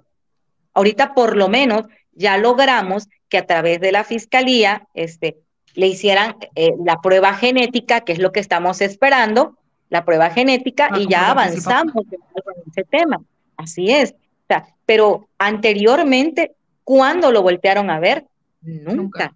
Porque aparte es una realidad. Sí, una persona humilde, pero que de verdad te, te digo así, meme, eh, que es un, es un hombre, es un padre que se merece todo mi respeto, de verdad es un señor que merece todo mi respeto, porque mientras otros andan huyendo que ni pensión quieren pagar a sus hijos, este señor estuvo seis meses, día y noche, en un hospital y sigue luchando todavía por su hija, que no ha tenido el tiempo, como él dice, ni siquiera de vivir su duelo por la pérdida de su pareja, porque don Antonio ni siquiera tuvo oportunidad de estar en el velorio de su pareja, porque ella fue trasladada a Tabasco, porque ella era originaria de Tabasco. Él me dice, yo lo único que pude hacer fue cuando se la estaban llevando, darle un beso a la caja y que se la llevara. Yo ya no volví, ya no supe más, no sé ni siquiera dónde está sepultada. ¿Por qué? Por quedarse con su hija. Entonces son historias muy tristes, son historias que de verdad te desgarran, así te lo juro, el alma y que tú dices, ¿cómo, cómo me voy a negar a ayudar a esta gente que está tan desvalida? O sea, no se puede. Y ya no es una cuestión nada más económica, no es una cuestión, es una cuestión ya de, de, de, humanidad. Y que la procuradora, siendo mujer, siendo madre, no se ponga en el lugar, en este caso, de las criaturas, de las necesidades que también tienen estos niños de estar con su papá, con su mamá, en su hogar, en su núcleo, con sus abuelos, sus tíos, eh, le cambian su mundo. Ahora yo le vuelvo a preguntar a la procuradora desde aquí, de todas esas denuncias que hay iniciadas, ¿cuántas de esas carpetas han sido determinadas? Yo te contesto ninguna. así es, ¿y cuántas de esas personas tienen una sentencia? Ninguna.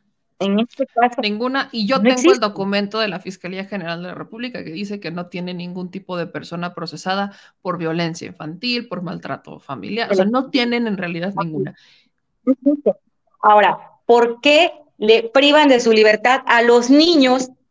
Y vamos a suponer que en realidad todas estas personas denunciadas sean violentas. ¿Por qué castigan a los niños y no, en este caso, a quienes están violentándolos? O sea, esa sería la pregunta pero la realidad es que solo es el pretexto que tienen para poder despojar a las familias de sus hijos, porque ni seguimiento les dan a esas denuncias, meme. Entonces, yo considero que sigue siendo un tema muy complicado, sigue siendo un tema que ya el gobernador del estado de Yucatán debería prestar atención y ver qué va a hacer con esa procuradora, que lo único que está ocasionando es problemas a la sociedad y a su propio gobierno porque lo está dejando muy mal también al Señor. Una persona que no te puede solucionar un problema y que venga una persona extraña a solucionarlo, pues te deja mucho, mucho, te da mucho que pensar esto. No solo mucho que pensar, obviamente estamos hablando de un delito, ¿no? Y aquí es un delito bastante grave que los medios del Estado, pues, están encubriendo. Sí, de hecho, el día de ayer este, yo me presenté ante los medios precisamente porque yo me entero de esta situación, del chantaje que le hicieron a esta muchacha y no se presentó la prensa. Entonces, me queda muy claro de que todo, de, que hay, eh, hay un veto, eh, eh, ahora sí, hay una orden de que las denuncias que yo pueda hacer simplemente no salgan. ¿Por qué? Porque ellos saben perfectamente lo que hicieron, saben lo que están haciendo. Ahora, yo lo que sí dejo claro también desde aquí, y yo responsabilizo una vez más al gobierno del estado de cualquier cosa que me pueda pasar a mí o a mi familia porque incluso en junio del año pasado te consta que también por un, un accidente de tránsito que tuve, donde mi carro lo que tuvo fueron dos raspones, me llevaron maneada así a la cárcel, me robaron 9.300 pesos, tres memorias USB, se llevaron mis computadoras, me revisaron mis computadoras, me, borraron información de mis computadoras, ¿sí? Y me, tuve, y me tuvieron detenida durante todo ese tiempo. Entonces, este, por dos raspones, o sea, por algo que, que no, o es más, hoy salió una noticia, fíjate bien, hoy salió una noticia que curiosamente hubieron varios accidentes aquí en, en, Mérida y hubieron involucrados 20 vehículos, salió la nota. Y me llama mucho la atención porque dice que todos lograron eh, eh, ponerse de acuerdo y nadie fue a parar, ahora sí, nadie fue detenido porque todos lograron ponerse de acuerdo pero con lo mío no. Inmediatamente llegaron, me detuvieron y me llevaron a la cárcel. O sea, qué casualidad, hoy 20, 20 vehículos involucrados y ninguno fue a dar a la cárcel, pero Dariana Quintal sí. Y lo más increíble que me integraron una carpeta de investigación y la determinaron en 20 días. Y me, me sometieron a proceso penal por un accidente de tránsito así como lo oyes. Entonces, es más que claro todo lo que me han estado haciendo, todo, toda eh, esta situación, pero pues te vuelvo a repetir, ha sido, un, eh, ha sido una decisión también, pues seguir eh, llevando pues la ayuda a, toda esta gente. aquí he seguido, he estado aguantando porque de algún momento llega a ser pues un poco difícil tener que estar con esta gente que te interviene en el teléfono y eso eh, te lo digo así porque justo cuando sale el tema de Yulisa, me contactan tres personas diferentes con casos gravísimos también, pero me llaman por teléfono. Y curiosamente, después de haber quedado de acuerdo con ellos, eh, de, haber eh, acordado vernos, increíblemente, de repente, no se vuelven a comunicar ninguna de esas tres personas conmigo de diferentes casos y cuando yo les llamé jamás volvieron a contestar. ¿Qué hicieron? Muy seguramente les han de haber llamado, los han de haber jalado. O sea, son tan obvios, son tan obvios. Yo ya los conozco, como le dije también a la procuradora, antes de que ella pisara por primera vez ese lugar para asumir su cargo, yo ya tenía años recorridos y sé todo lo que pasa en ese lugar y todo lo que hacen. Y en ese sentido, le llevo ventaja a la señora. ¿sí? Entonces, este, pero te vuelvo a repetir, pues ha, sido mi decisión asumir este riesgo, pero pues igual, y, también debería haber, eh, y, yo lo he dicho, pues también alguna protección para las actividades que yo hago, porque definitivamente eh, llega un momento donde sí el acoso eh, afecta efectivamente, incluso ya hasta una situación a veces, pues es desgastante, ¿no? Estar luchando con ellos y aparte tener que estarte cuidando a las espaldas y tener que estar cuidando a tu familia. Porque así es como yo vivo todos los días porque ha llevado varios casos y justamente aquí le hemos dado seguimiento a todos ellos. Mariana, vamos a seguir el caso, avísanos cualquier cosa y ya sabes que este espacio, siempre que lo necesites, va a estar abierto para alzar la voz y para hacer eco de lo que está pasando en Yucatán, que tristemente poco se sabe y que ahora con estas amenazas y chantajes de la procuradora, pues peor todavía. Entonces, Dariana, te mando un abrazo muy grande. Tan directo. Avísanos. Así es. Claro Avísanos, sí, por favor. Ahorita nos escribimos. Claro que sí. Hasta luego. Cuídate mucho. Buenas noches.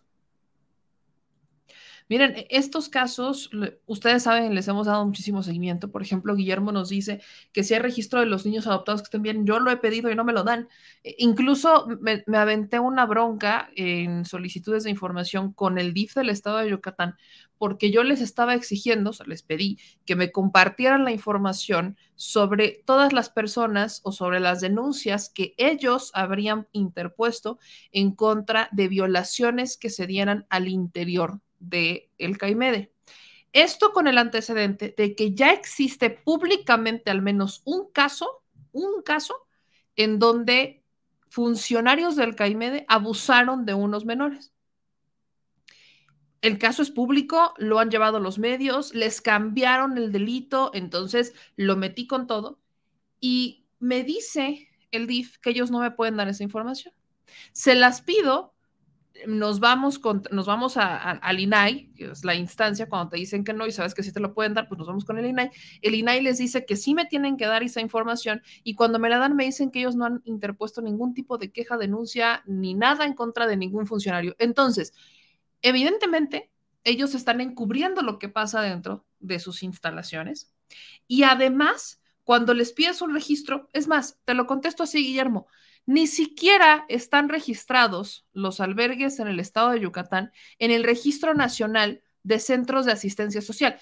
Todos los centros, de, todos los albergues de todo tipo de abuelitos, de personas de tercera edad, todos los albergues deben de estar registrados públicos y privados. Vino eso con la ley del 2016 de este, Ley General de Niños, Niñas y Adolescentes. Vino con esa ley, entonces tenían que estar registrados porque justo esa ley estalla por el caso de Mamá Rosa. O sea, esa ley la hacen por el caso de Mamá Rosa, por esos albergues. Entonces, como vieron que había una mala regulación de los albergues, dijeron que de forma nacional tenían que existir esos registros. Y no están registrados. Eso es un caso que yo ya llevé a la mañanera, por cierto que es el, no, sé, no sé si se acuerdan, ya lo, yo lo presenté en la mañana y le dije al presidente, presidente, incluso todavía está registrado como un albergue válido el albergue de Mamá Rosa. ¿Y cuántos años han pasado del caso de Mamá Rosa? Y sigue registrado. Me decían, es que los registros se les otorgan por tanto tiempo. Sí, pero después de lo que pasó con el albergue de Mamá Rosa, creo que ya es suficiente. O sea, por default se lo tendrían que haber quitado. Y aún así sigue existiendo. Entonces, esto no es un caso exclusivo de Yucatán, el problema es nacional. Y la pregunta que yo le decía al presidente es, ¿y, ¿y, qué ha pasado con el DIF? Y obviamente, pues el presidente me ha dado largas diciendo que vayan a informar y que vayan a informar y que vayan a informar y no ha ido a informar la titular del DIF, que, este, que es Noria Fernández, de la Caracola. Entonces, yo voy a seguir insistiendo, sobre todo después de esto, porque ya la procuradora, que siempre la ha traído en contra de la abogada, porque ese es un pleito casado justamente por la defensa de los menores, eh, ahora ya lo hace evidente, de si te vas a proteger con ella, yo no te doy a tus niños. Están utilizando a los niños como una moneda de cambio para darles o no a los padres y regresárselos a los padres. O sea, saben que están mal y como ya saben quién es lo que los defiende y que logra sacar a los menores, pues entonces ya lo agarraron públicamente y ahora los medios no quieren decir absolutamente nada. Así que sí, desde este espacio, créanme que vamos a hacer muchísimo ruido al respecto. Y bueno, dicho eso, Vamos a los cinco minutos. Que solo se metió Candelario. O sea, siempre mi Candelario es el primero a los cinco minutos de la gente. Y miren, aquí Diana dice que soy una vendida porque Mejía Verdeja no está en contra. Técnicamente, literalmente, Ricardo Mejía Verdeja está en contra de Morena, del candidato de Morena en el estado de Coahuila. Esto, eso, es un hecho. ¿Por qué está en contra? Pues porque él es candidato, ¿no? Entonces, o sea, no, hay que, uno más uno son dos. No le quieran poner otro uno porque, pues no hay. Ricardo Mejía Verdeja está en contra del candidato de Morena en Coahuila. Punto.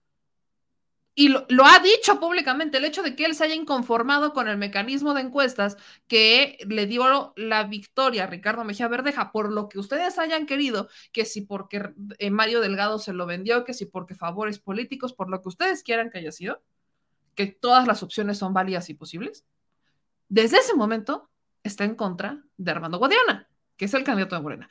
Si no estuviera en contra, no se hubiera postulado como candidato y perfectamente hubiera entrado como pasó, por ejemplo, con el Estado de México, en donde los tres aspirantes se unieron al proyecto de la maestra Delfina. Ok.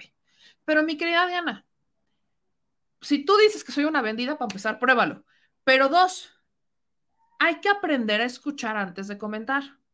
Y tres, hay que aprender a tener un seguimiento de lo que hemos estado diciendo en este espacio de Ricardo Mejía Verdeja y de todos los análisis, porque solo escuchan lo que conviene o lo que les interesa.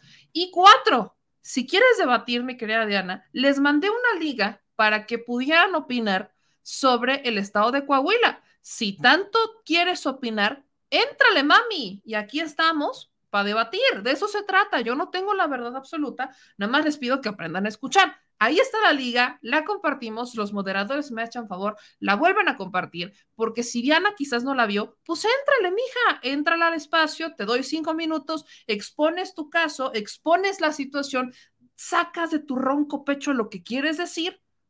Y dicho sea, o sea, vaya, este espacio lo hacemos para eso. Así que éntrale, mija, aquí está la liga. Aquí se las comparto, es más, se las comparto de nuevo para que no digan y no le cuenten, ¿no? Ahí está la liga. ¿Quieren entrarle? Éntrenle. El tema es Coahuila. Ahí está. Venga, chepa acá y lo debatimos. ¿no? Ahora, como el único que entró fue mi querido Candelario, y si después de sus cinco minutos no entra nadie, ahí le corto. Así que vamos con los cinco minutos de mi querido Candelario, porque él siempre presente en los cinco minutos. Y acuérdense que son cinco personas. Mi querido Candelario, muy buenas noches. ¿Cómo está usted? Buenas noches, meme. ¿Cómo estás? Muy bien. ¿Y tú? Feliz inicio de año. Igualmente, feliz igual. Pues a ver, échale de tu ronco pecho. El tema es Ricardo Mejía Verdeja, Coahuila, Morena. Échale.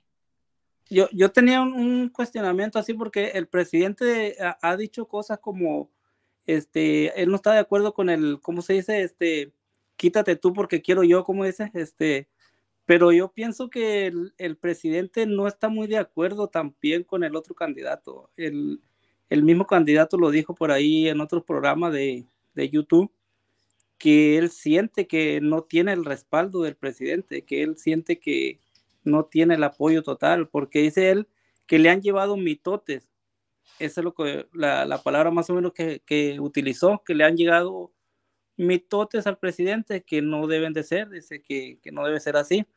Pero eh, aquí entra la disyuntiva, meme, ¿qué tal si este con Mejía Verdeja si la gente se va con él? ¿Qué va a pasar con la credibilidad de, de Mario? Yo he visto aquí en el chat que mucha gente le está echando a Mario Delgado, que dice que en realidad es él el traidor, dicen que no es Mejía Verdeja, porque yo siento que pienso que no estamos allá en Coahuila, pero he visto los comentarios, este, tengo una o dos personas en, en Facebook que son de Coahuila y los comentarios que les he visto es que están de acuerdo con la decisión que acaba de tomar eh, Mejía Verdeja, porque según ellos, el, el haber puesto al señor sombrerudo por ahí, con todo el respeto, este, no están, no están muy de acuerdo, entonces ellos la ven perdida ya, o sea, antes de, que empiece la pelea ya la ven perdida. Entonces lo que está pasando, que sienten ahorita que con Mejía van a, tener esa chance. Y eso es lo que nosotros no sabemos, lo que lo saben los que están ahí, porque el apoyo supuestamente lo tiene el Señor y, y tristemente sí se ve feo que haya sido así la, cosa, de que, que, no le hayan dado la chance supuestamente al, al más apoyado, porque el señor este guardiana pues supuestamente no es muy bien eh, visto allá por los amigos que tiene, por las eh, amistades que ha tenido, por los negocios que ha tenido. Entonces, yo pienso que tendríamos que esperar a las primeras encuestas a ver cómo están los números. Y si Mejía Verdeja va arriba, lo lógico podría ser, y triste, pero lo lógico podría ser que el Morena declinara por él. Es una manera de pensar que, que se les puede ganar, porque si la ven perdida Morena, este, o el mismo Mejía Verdeja, lo, lógico, escuché en tu comentario y se oye bien, que uno decline por el otro. Pero aquí la pregunta es si Mejía Verdeja va arriba, este, Morena se va a animar a declinar por él. E, es, una espada de, dos filos, como dice, porque si, si pasa esto, este, la credibilidad de las encuestas, ¿dónde queda? Porque supuestamente las encuestas, el presidente eh, cree en ellas, porque esos son los estatutos de Morena. Pero si en realidad Mejía Verdeja va arriba, ahí las encuestas, eh, ¿dónde quedan? La credibilidad del presidente, eso es, es lo que se pone un poquito en, duda, pero a lo que yo he visto en el chat, yo lo, he estado checando, este, eh, Mejía Verdeja puede tener un buen apoyo, este, la gente que está allá es la que sabe, este, uno puede opinar nomás, o sea, de lo que oye, de lo que mira en, el internet, pero en realidad los que tienen este, el conocimiento son ellos. Y, y, es lo que yo podría pensar. Este, otra cosa, este, el presidente, tú dices que el presidente tiene el apoyo por el, el candidato de, que ganó las encuestas. Y así lo dijo el presidente, pero si te, si te diste cuenta, el presidente nunca mencionó al, al candidato. Y ese es un, un, punto en que yo pienso que el, el presidente no, se, no, no, no está conforme con ese candidato por lo que sabemos de, de, qué amistades tiene de Monreal. Entonces lo que yo puedo pensar también, o sea, son muchas cosas, te digo que las personas podemos estar pensando y opinando y en realidad este, no sabemos lo que va a pasar con las primeras encuestas. Como te digo, si las encuestas de Mejía lo, lo tienen arriba, este, lo lógico sería que declinara uno por el otro. El que esté arriba que ya se vea ganado y el otro perdido, declinar, porque sí, como dices, la división va a ser grande. Ahí está, cinco minutos. Y tienes razón, ¿no? Al final vamos a ver en el camino si alguien declina a favor de quién, pero la pregunta es, ¿están dispuestos a ceder? Esa es la pregunta, por lo que te decía yo de, Morena, que si... Vamos a ver. Son Vamos a ver qué va a cuestiones. Mi querido calendario, ya nos tocará la próxima semana. Vamos a ver si hacemos otros cinco minutos. Yo ya sé que tú eres feliz de estar en este espacio y quiero aprovechar para mandarte un abrazo y desearte feliz año nuevo. Igualmente, te deseo que pases muy, muy buena noche. Igual, mi querido calendario, cuídate mucho. Igualmente, que pases muy buena noche. Pues ahí está, tuvimos a nuestro primer participante. Ahora, fíjense que me gusta porque hoy estoy viendo cómo estamos equilibrados. Vamos con mi querida Claudia Barrientos, es la que sigue. Claudia, ¿cómo estás? Buenas noches, Meme. Buenas Qué gusto saludarte. Todas las noches te acompaño. A lo mejor no participo mucho ahí en el chat, pero todos los días me desvelo contigo. Échale, pues a desvelarse ahora te tocan cinco minutos. ¿Tú qué opinas del caso de Ricardo Mejía Verdeja, Morena y Coahuila? Bueno, déjame te digo, soy de Coahuila, soy vecina de, de Guadiana, ¿sí? Mi esposo trabajó muchos años para ellos y realmente nunca ha hecho nada por el pueblo. Pero aquí no se trata tanto de Guadiana ni de Mejía Verdeja. Aquí Mario Delgado nos traicionó.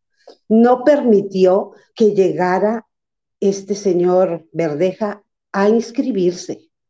No permitió. Tú puedes checar al Consejo Electoral de Coahuila y hasta están molestos porque no permitió. Cinco minutos dijo que se iban a esperar para que este, se inscribieran candidatos. Cinco minutos. Claro que Verdeja no estaba. Entonces no pudo. La gente estamos muy molesta. Aquí el detalle es que todos estamos con el presidente estamos con el movimiento y no sabemos qué hacer en esta situación. La mayoría, ahorita Quesadilla de Verdades, este, lanzó una encuesta y Verdeja está con un 72%. Entonces, nos, realmente yo no sé qué va a pasar, pero nos están vendiendo. Eh, la última vez que hubo este, una contienda electoral que fue por los eh, municipales a nivel Coahuila, Guadiana ganó el municipio de Saltillo. Yo estaba votando y él diciendo que él ya había perdido. Todavía ni se cerraban las casillas, todavía no había un, un, conteo. Entonces, ¿cómo es posible? Todo, si tú te fijas, este, ahorita de una manera muy agresiva se presentó ahí con los periodistas, ¿sí? Eh, Guadiana y también este Salazar, de una manera, Salazar es panista, si tú puedes checar el video que lanzó, donde le dice que es un traidor y que él en realidad quiere hacerle el caldo gordo a los del PRI, a los que son los de Moreira, este, y tú puedes ver, haz de cuenta que estás viendo a la Lili Tellis hablando, entonces no puede ser posible que nos estén haciendo esto a los coahuilenses, nos están volviendo a hacer lo mismo, a quedarnos con los Moreira, y ya no queremos esto de veras. No sé, eh, ¿qué harías tú, en, una situación así? Yo, yo, no voté en Puebla y mi candidato era de Morena. Yo, me, yo, yo nulifiqué mi voto para gobernador. Pero ahí te va la pregunta de Ricardo. Cuando hace unos meses platicábamos con alguien de Coahuila, me decía que Ricardo Mejía Verdeja no era tan conocido. ¿Qué tan cierto es eso? Cierto es. Cierto es, pero sabes una cosa, mientras que en Qatar estaba Armando Guadiana, él estaba trabajando. Yo quisiera que tuvieras todo ese trabajo que ha estado haciendo Verdeja, este, haciendo reuniones en varias partes del estado. Puedes checarlo. Yo no lo conozco, yo lo veo en las mañaneras. Yo sé que es parte de la seguridad de, nuestro presidente. Pero yo, te, yo, yo pregunto y pregunto a los coahuilenses, porque estamos en esa disyuntiva. Estamos con el movimiento, pero no queremos a Guadiana. Y nos lo implantó Mario Delgado. Entonces, no puede ser posible esto. ¿Qué, ¿Qué vamos a hacer antes? ¿Cuál es la opinión general de Armando Guadiana? Ya fue candidato alguna vez, pero ustedes que viven allá, que lo conocen, que lo vecino, es Corrupto. corrupto. Es corrupto. Bueno, déjame te comento que cuando pasó lo de los mineros ahogados en los pozos, que se quedaron ahí, ¿sí? Y que gritó esa señora una sarta de cosas, ¿sí? Que ni siquiera esa señora tenía parientes ahí abajo. Ahí estaba Armando Guadiana con Riquelme. ¿Y qué dijo? Apenas se fue el presidente. Nada más cinco minutos tuvo para esta tragedia el presidente. Cuando era un fin de semana, que tú sabes que el presidente anda del tingo al tango visitando todas las situaciones. Entonces, nosotros vemos todo eso y nos sentimos eh, ahorita muy defraudados ante esa situación. Híjole, es que sí está, va a estar bien complicado lo que va a pasar. Vamos a ver, pero yo veo muchas a ver, yo, yo ahora yo te hago la pregunta de, los 64 mil. ¿Tú qué harías en nuestra situación? Si tú estás con el movimiento, pero no quieres a Guadiana, a ver, dime tú. Yo ya, o sea, lo que, lo que pasó en Puebla es que yo nulifiqué mi voto porque yo no tenía otra opción. Sí, pero imagínate qué haríamos si todos nulificáramos nuestro voto. Pero allá tienen otra opción. O sea, ese, es que ese es el punto. Hay muchas personas que se van a ir por Ricardo Mejía Verdeja, por no estar con Armando Guadiana. Es lo que estoy viendo.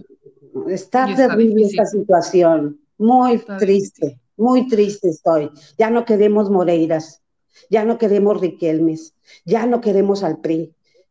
De veras, está la situación bien crítica en cuestión política. Muy claro dijo el presidente, no vamos a entrar hasta que se vaya la corrupción de Coahuila. ¿Cómo le hacemos? Nunca va a entrar. Esperábamos que por lo menos un año él estuviera aquí en Coahuila.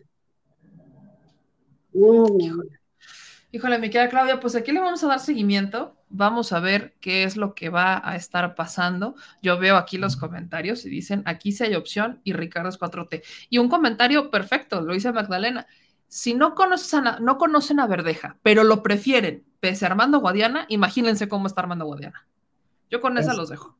Mi querida, mi querida Claudia, te agradezco muchísimo estos cinco minutos que participaste, pero siempre por vernos en este espacio. Muchas gracias, Meme. Te mando un abrazote. Y te felicito por tu programa. Muchas gracias. Feliz año, ¿eh? Igualmente. Bye. Cuídate. Bye. Pues ya vamos dos opiniones, uno que no es de Coahuila y otra que sí es de Coahuila. Y, este comentario es muy fuerte, o sea, no lo conozco, no se conoce, no conocen más a Mejía Verdeja que a Armando Guadiana, pero, lo, o sea, Armando, que lo conocen, no lo quieren por corrupto. Échense esta. Y este es, vamos, ahí vamos. Vámonos con el siguiente. Les digo que andamos parejo y le toca a mi querido Octavio, que también ya saben que es este un usuario frecuente de este espacio, es un cliente frecuente de los cinco minutos. Así que, mi querido Octavio, cinco minutos, ¿cómo estás? Hola, meme. Buenas noches. ¿Cómo andas? Buenas noches. Pues, pues ando en el a darle. de la casa. Ok, gracias. Ahí tienes cinco minutos, todo tuyo. Ok, va. Mira, yo la verdad, entre Verdeja y el bigotito aguamielero, yo no hay a cuál irle. ¿eh? A mí me sorprende mucho la ambición que, que despierta el poder, el querer ser gobernador o presidente municipal, lo que tú quieras, ¿no? Incluso presidente de la República, ver lo, que está pasando, ¿no? Y, ahí en el comentario me puedo llevar entre las patas a, Noroña, que también, eh, pues, está con una actitud tan, tan especial, ¿sí? ¿Cómo, cómo poderte explicar? Yo he visto en muchos grupos, incluso grupos musicales, grupos de fútbol, aquí mismo en mi privada con, mis vecinos, cuando se hace un, se ha intentado en muchas ocasiones tener una, una mesa directiva para las cuestiones de mantenimiento. Eh, y aquí es un poder así muy chiquito, ¿eh? tener un poco de poder, yo creo que muy poca gente lo, entiende. Y, y más creo que los que están ahí tan ambiciosos de querer ser, de querer tener un, puesto de mando, los, los ciega, los pone, los pone muy ciegos, los pone hasta, hasta muy tontos. Y a otros muy, muy listos, ¿no? Muy, este, muy inteligentes. Decía, lo que yo he visto en, otros, en otras agrupaciones es que siempre hay un líder con muy buenas intenciones, forma un grupo, tiene un plan y nunca falta la persona que es un personaje como Monreal, ¿sí? Que está muy pegado al líder todo el tiempo, pero nada más esperando el momento de dar el sablazo, ¿sí? Y es el mismo caso con los que están ahorita como precandidatos. Y, volviendo con Guadiana y, Verdeja, te repito, no hay, no a cuál irle porque igual Verdeja tiene buena edad, no se ve muy, muy grande, como para no esperarse a una siguiente elección. Y lo mismo lo digo para los candidatos que, eh, perdón que no esté viendo a la cámara, pero como te digo, estoy en el, en el quehacer aquí. Y bueno, no creo yo que Verdeja no pueda pensar que pueda tener otra oportunidad sin tener que salirse del movimiento, pero por lo visto nunca estuvo en el movimiento. Nunca, o, no lo entiende, no entiende de qué se trata. Lo mismo Guadiana, el bigotito aguamielero, se ve que tiene otros intereses este señor. Yo lo siento mucho por la gente de, Coahuila, que no puedan tener un líder que pueda, que pueda satisfacer o que pueda realmente estar con el movimiento de la transformación. ¿Sí? Y qué lástima que tanto el Mario Delgado como hasta nuestra cabecita de algodón pues no pueda tener cerca a la gente que se le pueda confiar. ¿sí? Da hasta mucha desilusión ver esos numeritos que, que vemos ahora que están próximos a las elecciones, ¿verdad? todos están ambiciosos, todos quieren esta, la del 23 o la del 24, a como de lugar. Están muy deseosos de, de ganarse ese huesito, ¿verdad? Pero ninguno piensa en esperarse para la próxima elección. ¿O no crees tú que, por ejemplo, Noroña, que nunca ha tenido un puesto de, pues, de funcionario público, nunca ha estado como gobernador de ningún lugar, él debería mejor buscar la gobernatura del, o ser jefe de gobierno del Distrito Federal, una cosa así, y ya para la próxima. Pero todos quieren ya, ya lo quieren, quieren en, la próxima. ¿No Acabaron los cinco minutos, pero pues en, lo que tiene que ver con Noroña, ya ahí está la entrevista que le hicimos a Noroña. su argumento es: nunca nadie te prepara para ser gobernador, porque solamente eres gobernador una vez o eres presidente una vez. Entonces, no es como que te preparen para el cargo. Pero ahí está tu opinión, mi querido Octavio. Aprovecho para desearte un feliz año y agradecerte que siempre andas pendiente de estos cinco minutos. Gracias. Ah, y pues ya nada más para que sepas, eh, te busqué el día de la marcha, esperaba verte por allá. Te llevaba un pan árabe que yo hago en mi casa. Ay, pero ya no nos vimos, había tanta gente. No, y estuvo genial, ¿eh? No sabes cómo me cargué de energía ese día. Fue padrísimo. Pues cuídate, mi querido Octavio. A ver, si, nos, vemos en otra ocasión, claro que sí. Espero que se dé la ocasión. Te mando un abrazo, te cuídate mucho. Feliz año. Gracias. Igual. Pues ahí están van, hasta el momento estoy recabando como opiniones, los que viven en Coahuila se están inclinando a Ricardo Mejía Verdeja y pues vamos a ver. Ahora, les digo que hoy, y eso es raro y yo lo celebro, está equilibrado porque tenemos otra mujer. Así que mi querida Ceci, préndete la cámara porque sigues tú. Mi querida Ceci, échale, ¿cómo estás? Buenas noches. No te oigo. Hola, meme, hola, meme. Ahora sí. ¿Cómo están? Hola. Mira, Dos por uno. Saludar. Hola. Hola. Hola. Buenas pues noches. No, pues aquí apoyando al licenciado Ricardo Mejía. Es el único gallazo que puede sacar al PRI de. ¿Eres de, Coahuila? Soy de Saltillo, Coahuila. Ándele, pues, vamos, Coahuila. Este, mírame, me, la verdad, ahorita estaba leyendo un comentario donde dice Guadiana que Mejía lo único que ha hecho con la decisión que ha tomado es regalarle el, este, al PRI la gobernatura, pero no es cierto. Los que somos de aquí sabemos y conocemos a Guadiana. Eh, tiene razón la paisana que, se, que salió ahorita. En la alcaldía hace un año que él compitió, ganó. Yo fui observador electoral y viene raro porque en las colonias que eran priistas ganaba Guadiana y en las demás iba muy parejo con el PRI y resulta que de repente, pues que siempre no ganó.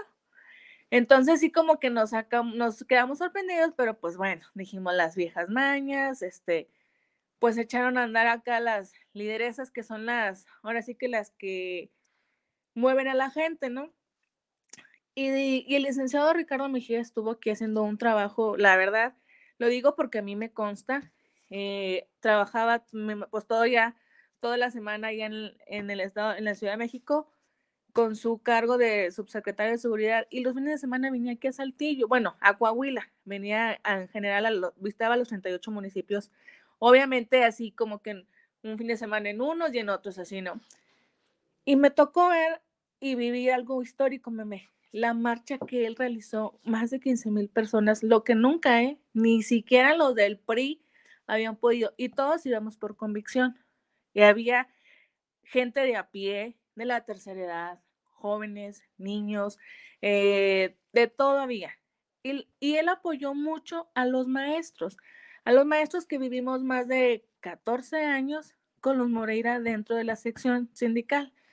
Apoyó tanto y los maestros obviamente tienen tiene nuestro respaldo porque vimos cómo luchó con ellos y eh, con nosotros nos apoyó, cosa que Guadiana nunca ha hecho.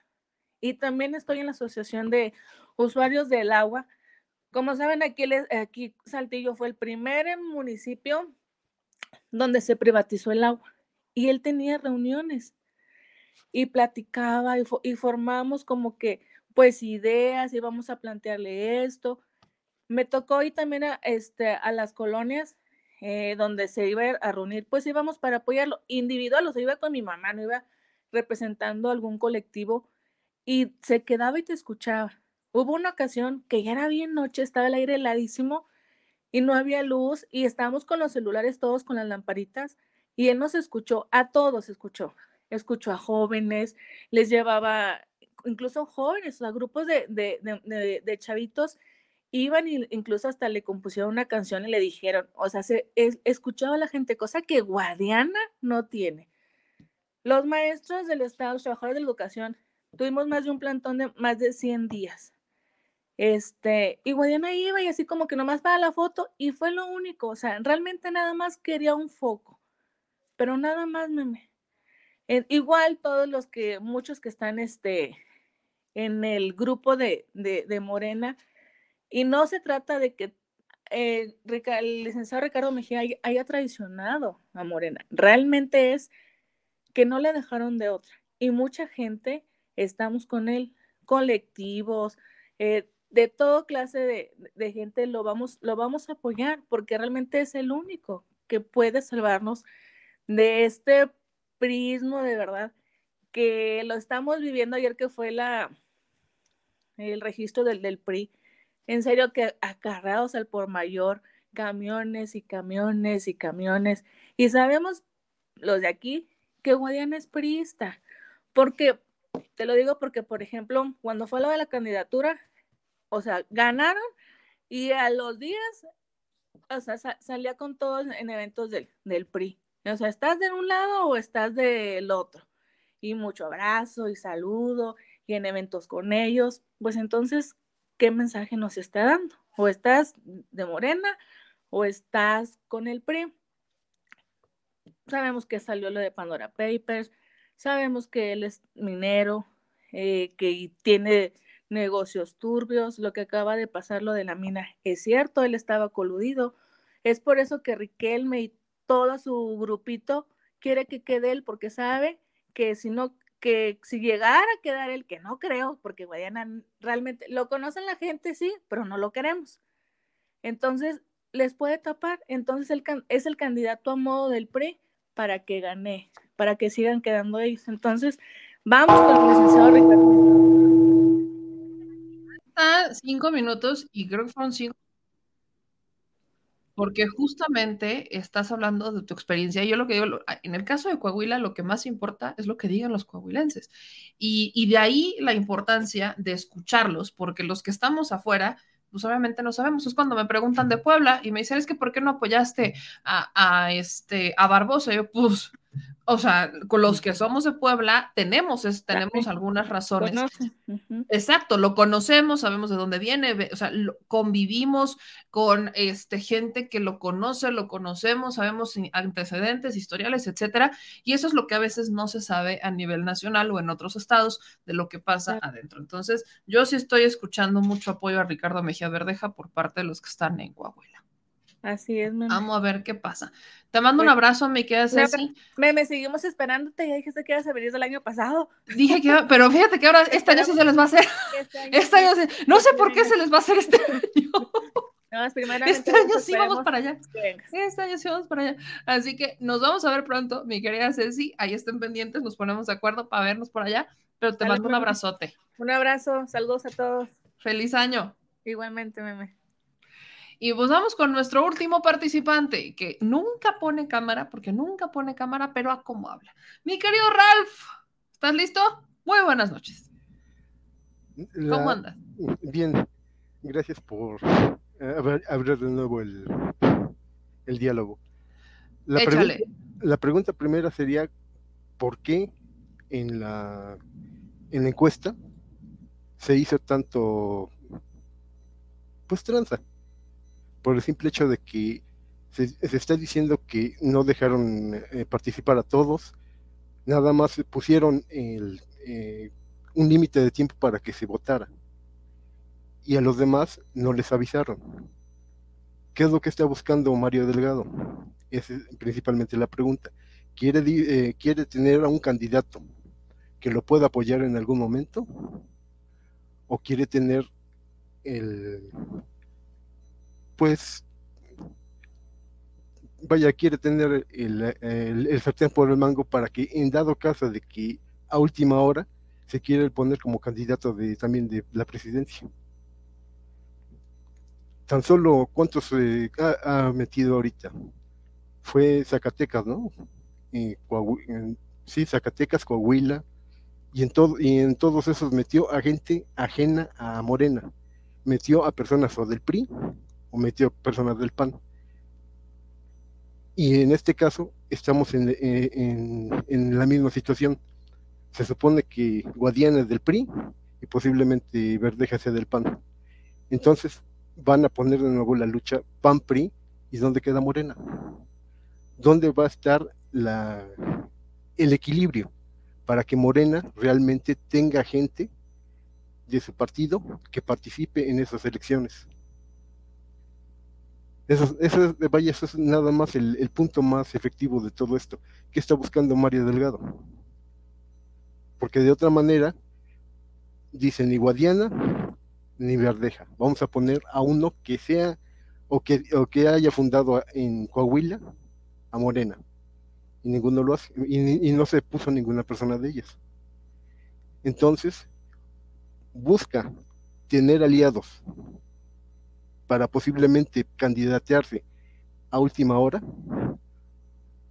o está esperando que después se haga una división en, en Morena y gane uno de los dos partidos, como siempre sucede.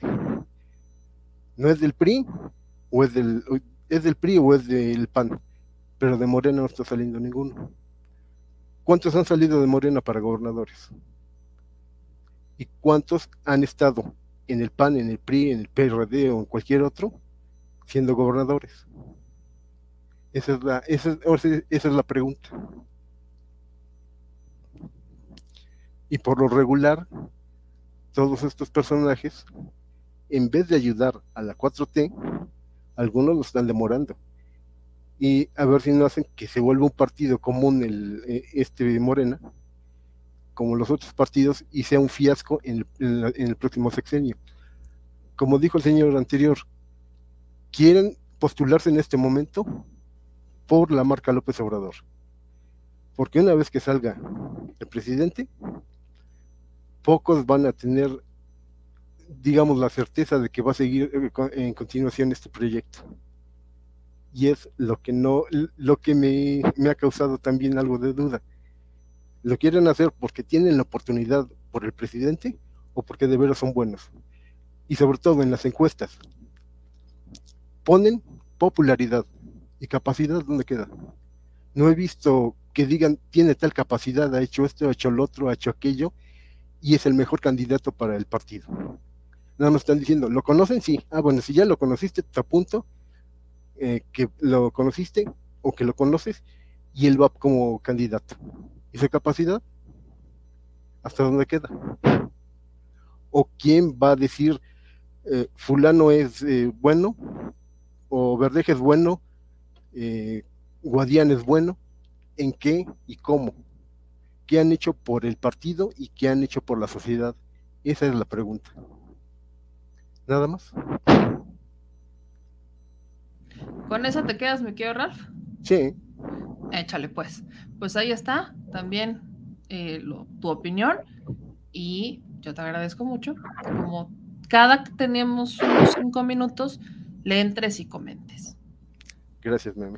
Te mando un abrazote, feliz inicio de año. Igualmente. Pues ahí están cinco de cinco minutos. Se acabó el espacio de los cinco minutos y pues estamos pendientes para la próxima semana. La próxima semana le volvemos a mandar la liga y la próxima semana les volvemos Estén pendientes porque vamos a estar poniendo estas encuestas el fin de semana y obviamente vamos a estar buscando a nuestros compañeros youtubers de Coahuila para que nos den sus opiniones. Así que, mi gente linda, bella, divina y preciosa, hasta aquí lo dejamos. Yo soy Meme Yamel, les mando un abrazo a todos y todos ustedes. Cuídense mucho, por favor. Agotamos el orden del día de este viernes. Por favor, este nuestras redes sociales, estén pendientes de los videos que vamos a estar subiendo este fin de semana para que se lleven la mejor información.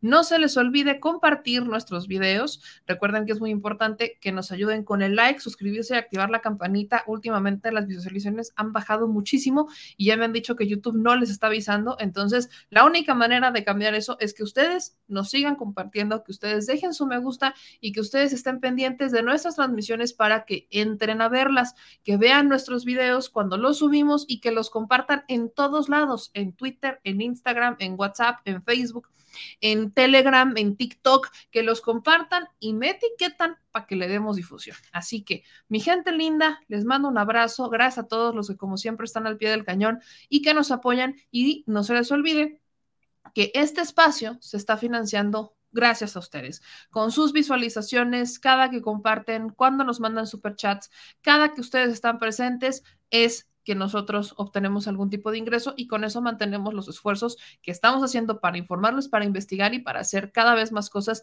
que contribuyan a la transformación de nuestro país. Así que gracias a los que nos apoyan. Recuerden que en la descripción de los videos de YouTube ustedes encuentran la manera de apoyarnos desde transferencias directas a nuestros números de tarjeta y cuentas clave en Banamex hasta eh, nuestras ligas de PayPal con los super gracias que son super chats que pueden mandar después cuando ya no estamos en vivo, que también pueden ayudarnos de esa manera, o a través de las estrellas si nos ven en Facebook, o suscribiéndose mensualmente a nuestros espacios ah, con una contribución mensual mínima, pero eso es una manera de apoyarnos. Y la otra es viendo los contenidos, compartiendo y dejando sus comentarios. Así que, mi gente linda, yo soy Llamé, nos vemos en todas las redes sociales. Acuérdense de seguirnos también en TikTok, donde les estamos subiendo contenido y también de ver nuestros shorts y nuestros reels en Instagram y en Facebook. Nos vemos el lunes con más información y que pasen una excelente noche. Les mando un beso a todas y todos.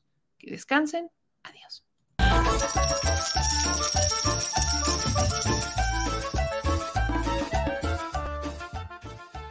Al Chile. Recuerda que una forma de apoyar nuestro proyecto e impulsarnos a generar más y mejor contenido es a través de los superchats en nuestras transmisiones en vivo. Solo tienes que dirigirte al recuadro donde escribes mensajes, darle clic al símbolo de moneda, colocar los datos de tu tarjeta bancaria, el monto a donar y de forma inmediata se verá reflejado en un recuadro de color con el mensaje de tu preferencia. Otra manera, por si no nos alcanzas a ver en vivo, es ir a la descripción de nuestro video de YouTube, darle clic a la liga de PayPal y repetir el proceso como en los superchats. Ese recurso llegará directo a nuestra cuenta bancaria. En Facebook también puedes apoyarnos de forma mensual. En el inicio de nuestra página encontrarás el botón Quiero colaborar. Ahí podrás adquirir una membresía que nos impulsará a seguir combatiendo la infodemia desde esta plataforma. Y si eres de los que no confía en la tecnología, puedes hacer un depósito o transferencia a nuestro número de tarjeta Banamex, desde cualquier establecimiento, banco y hasta tu aplicación móvil. Anótalo. El número es 4766-8415-9203-0897. Recuerda, esto es completamente voluntario y es una forma de apoyar e involucrarte más con este proyecto independiente. Hazlo tuyo y comparte.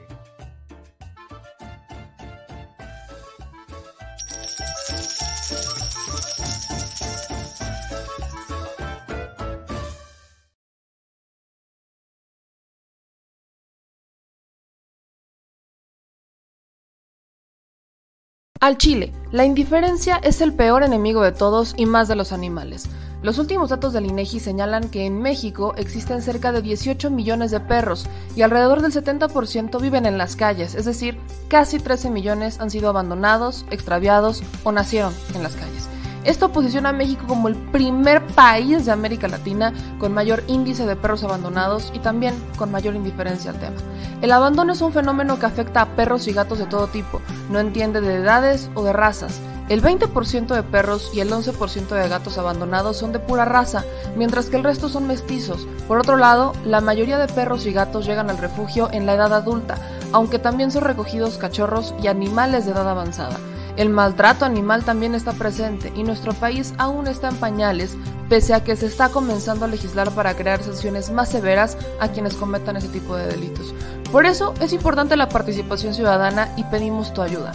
Es hora de dejar de callar y ayudar a darles voz a quienes siempre están ahí para darnos una patita.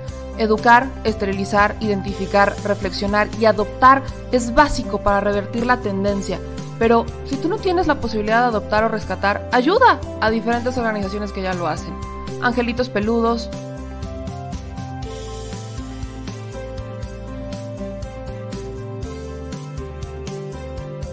Amor sin raza.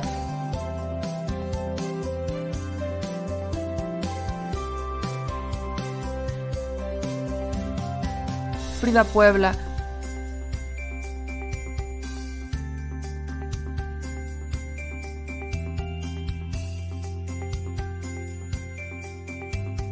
Rivera Rescue.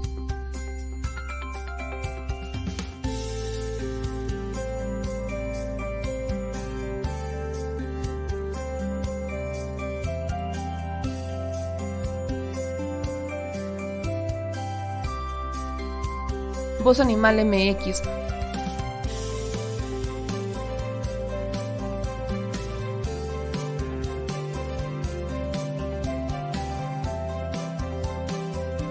el albergue San Cristóbal,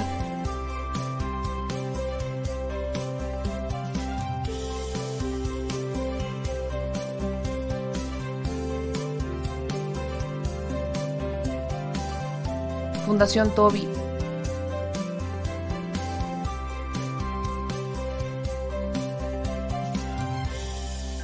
O Patitas Invisibles son algunas de las organizaciones a las que constantemente donamos y apoyamos, pero no es suficiente. Ayúdanos a que sean más voces las que salven vidas. Sus patitas, de verdad, pueden salvar tu vida. Difunde y dona.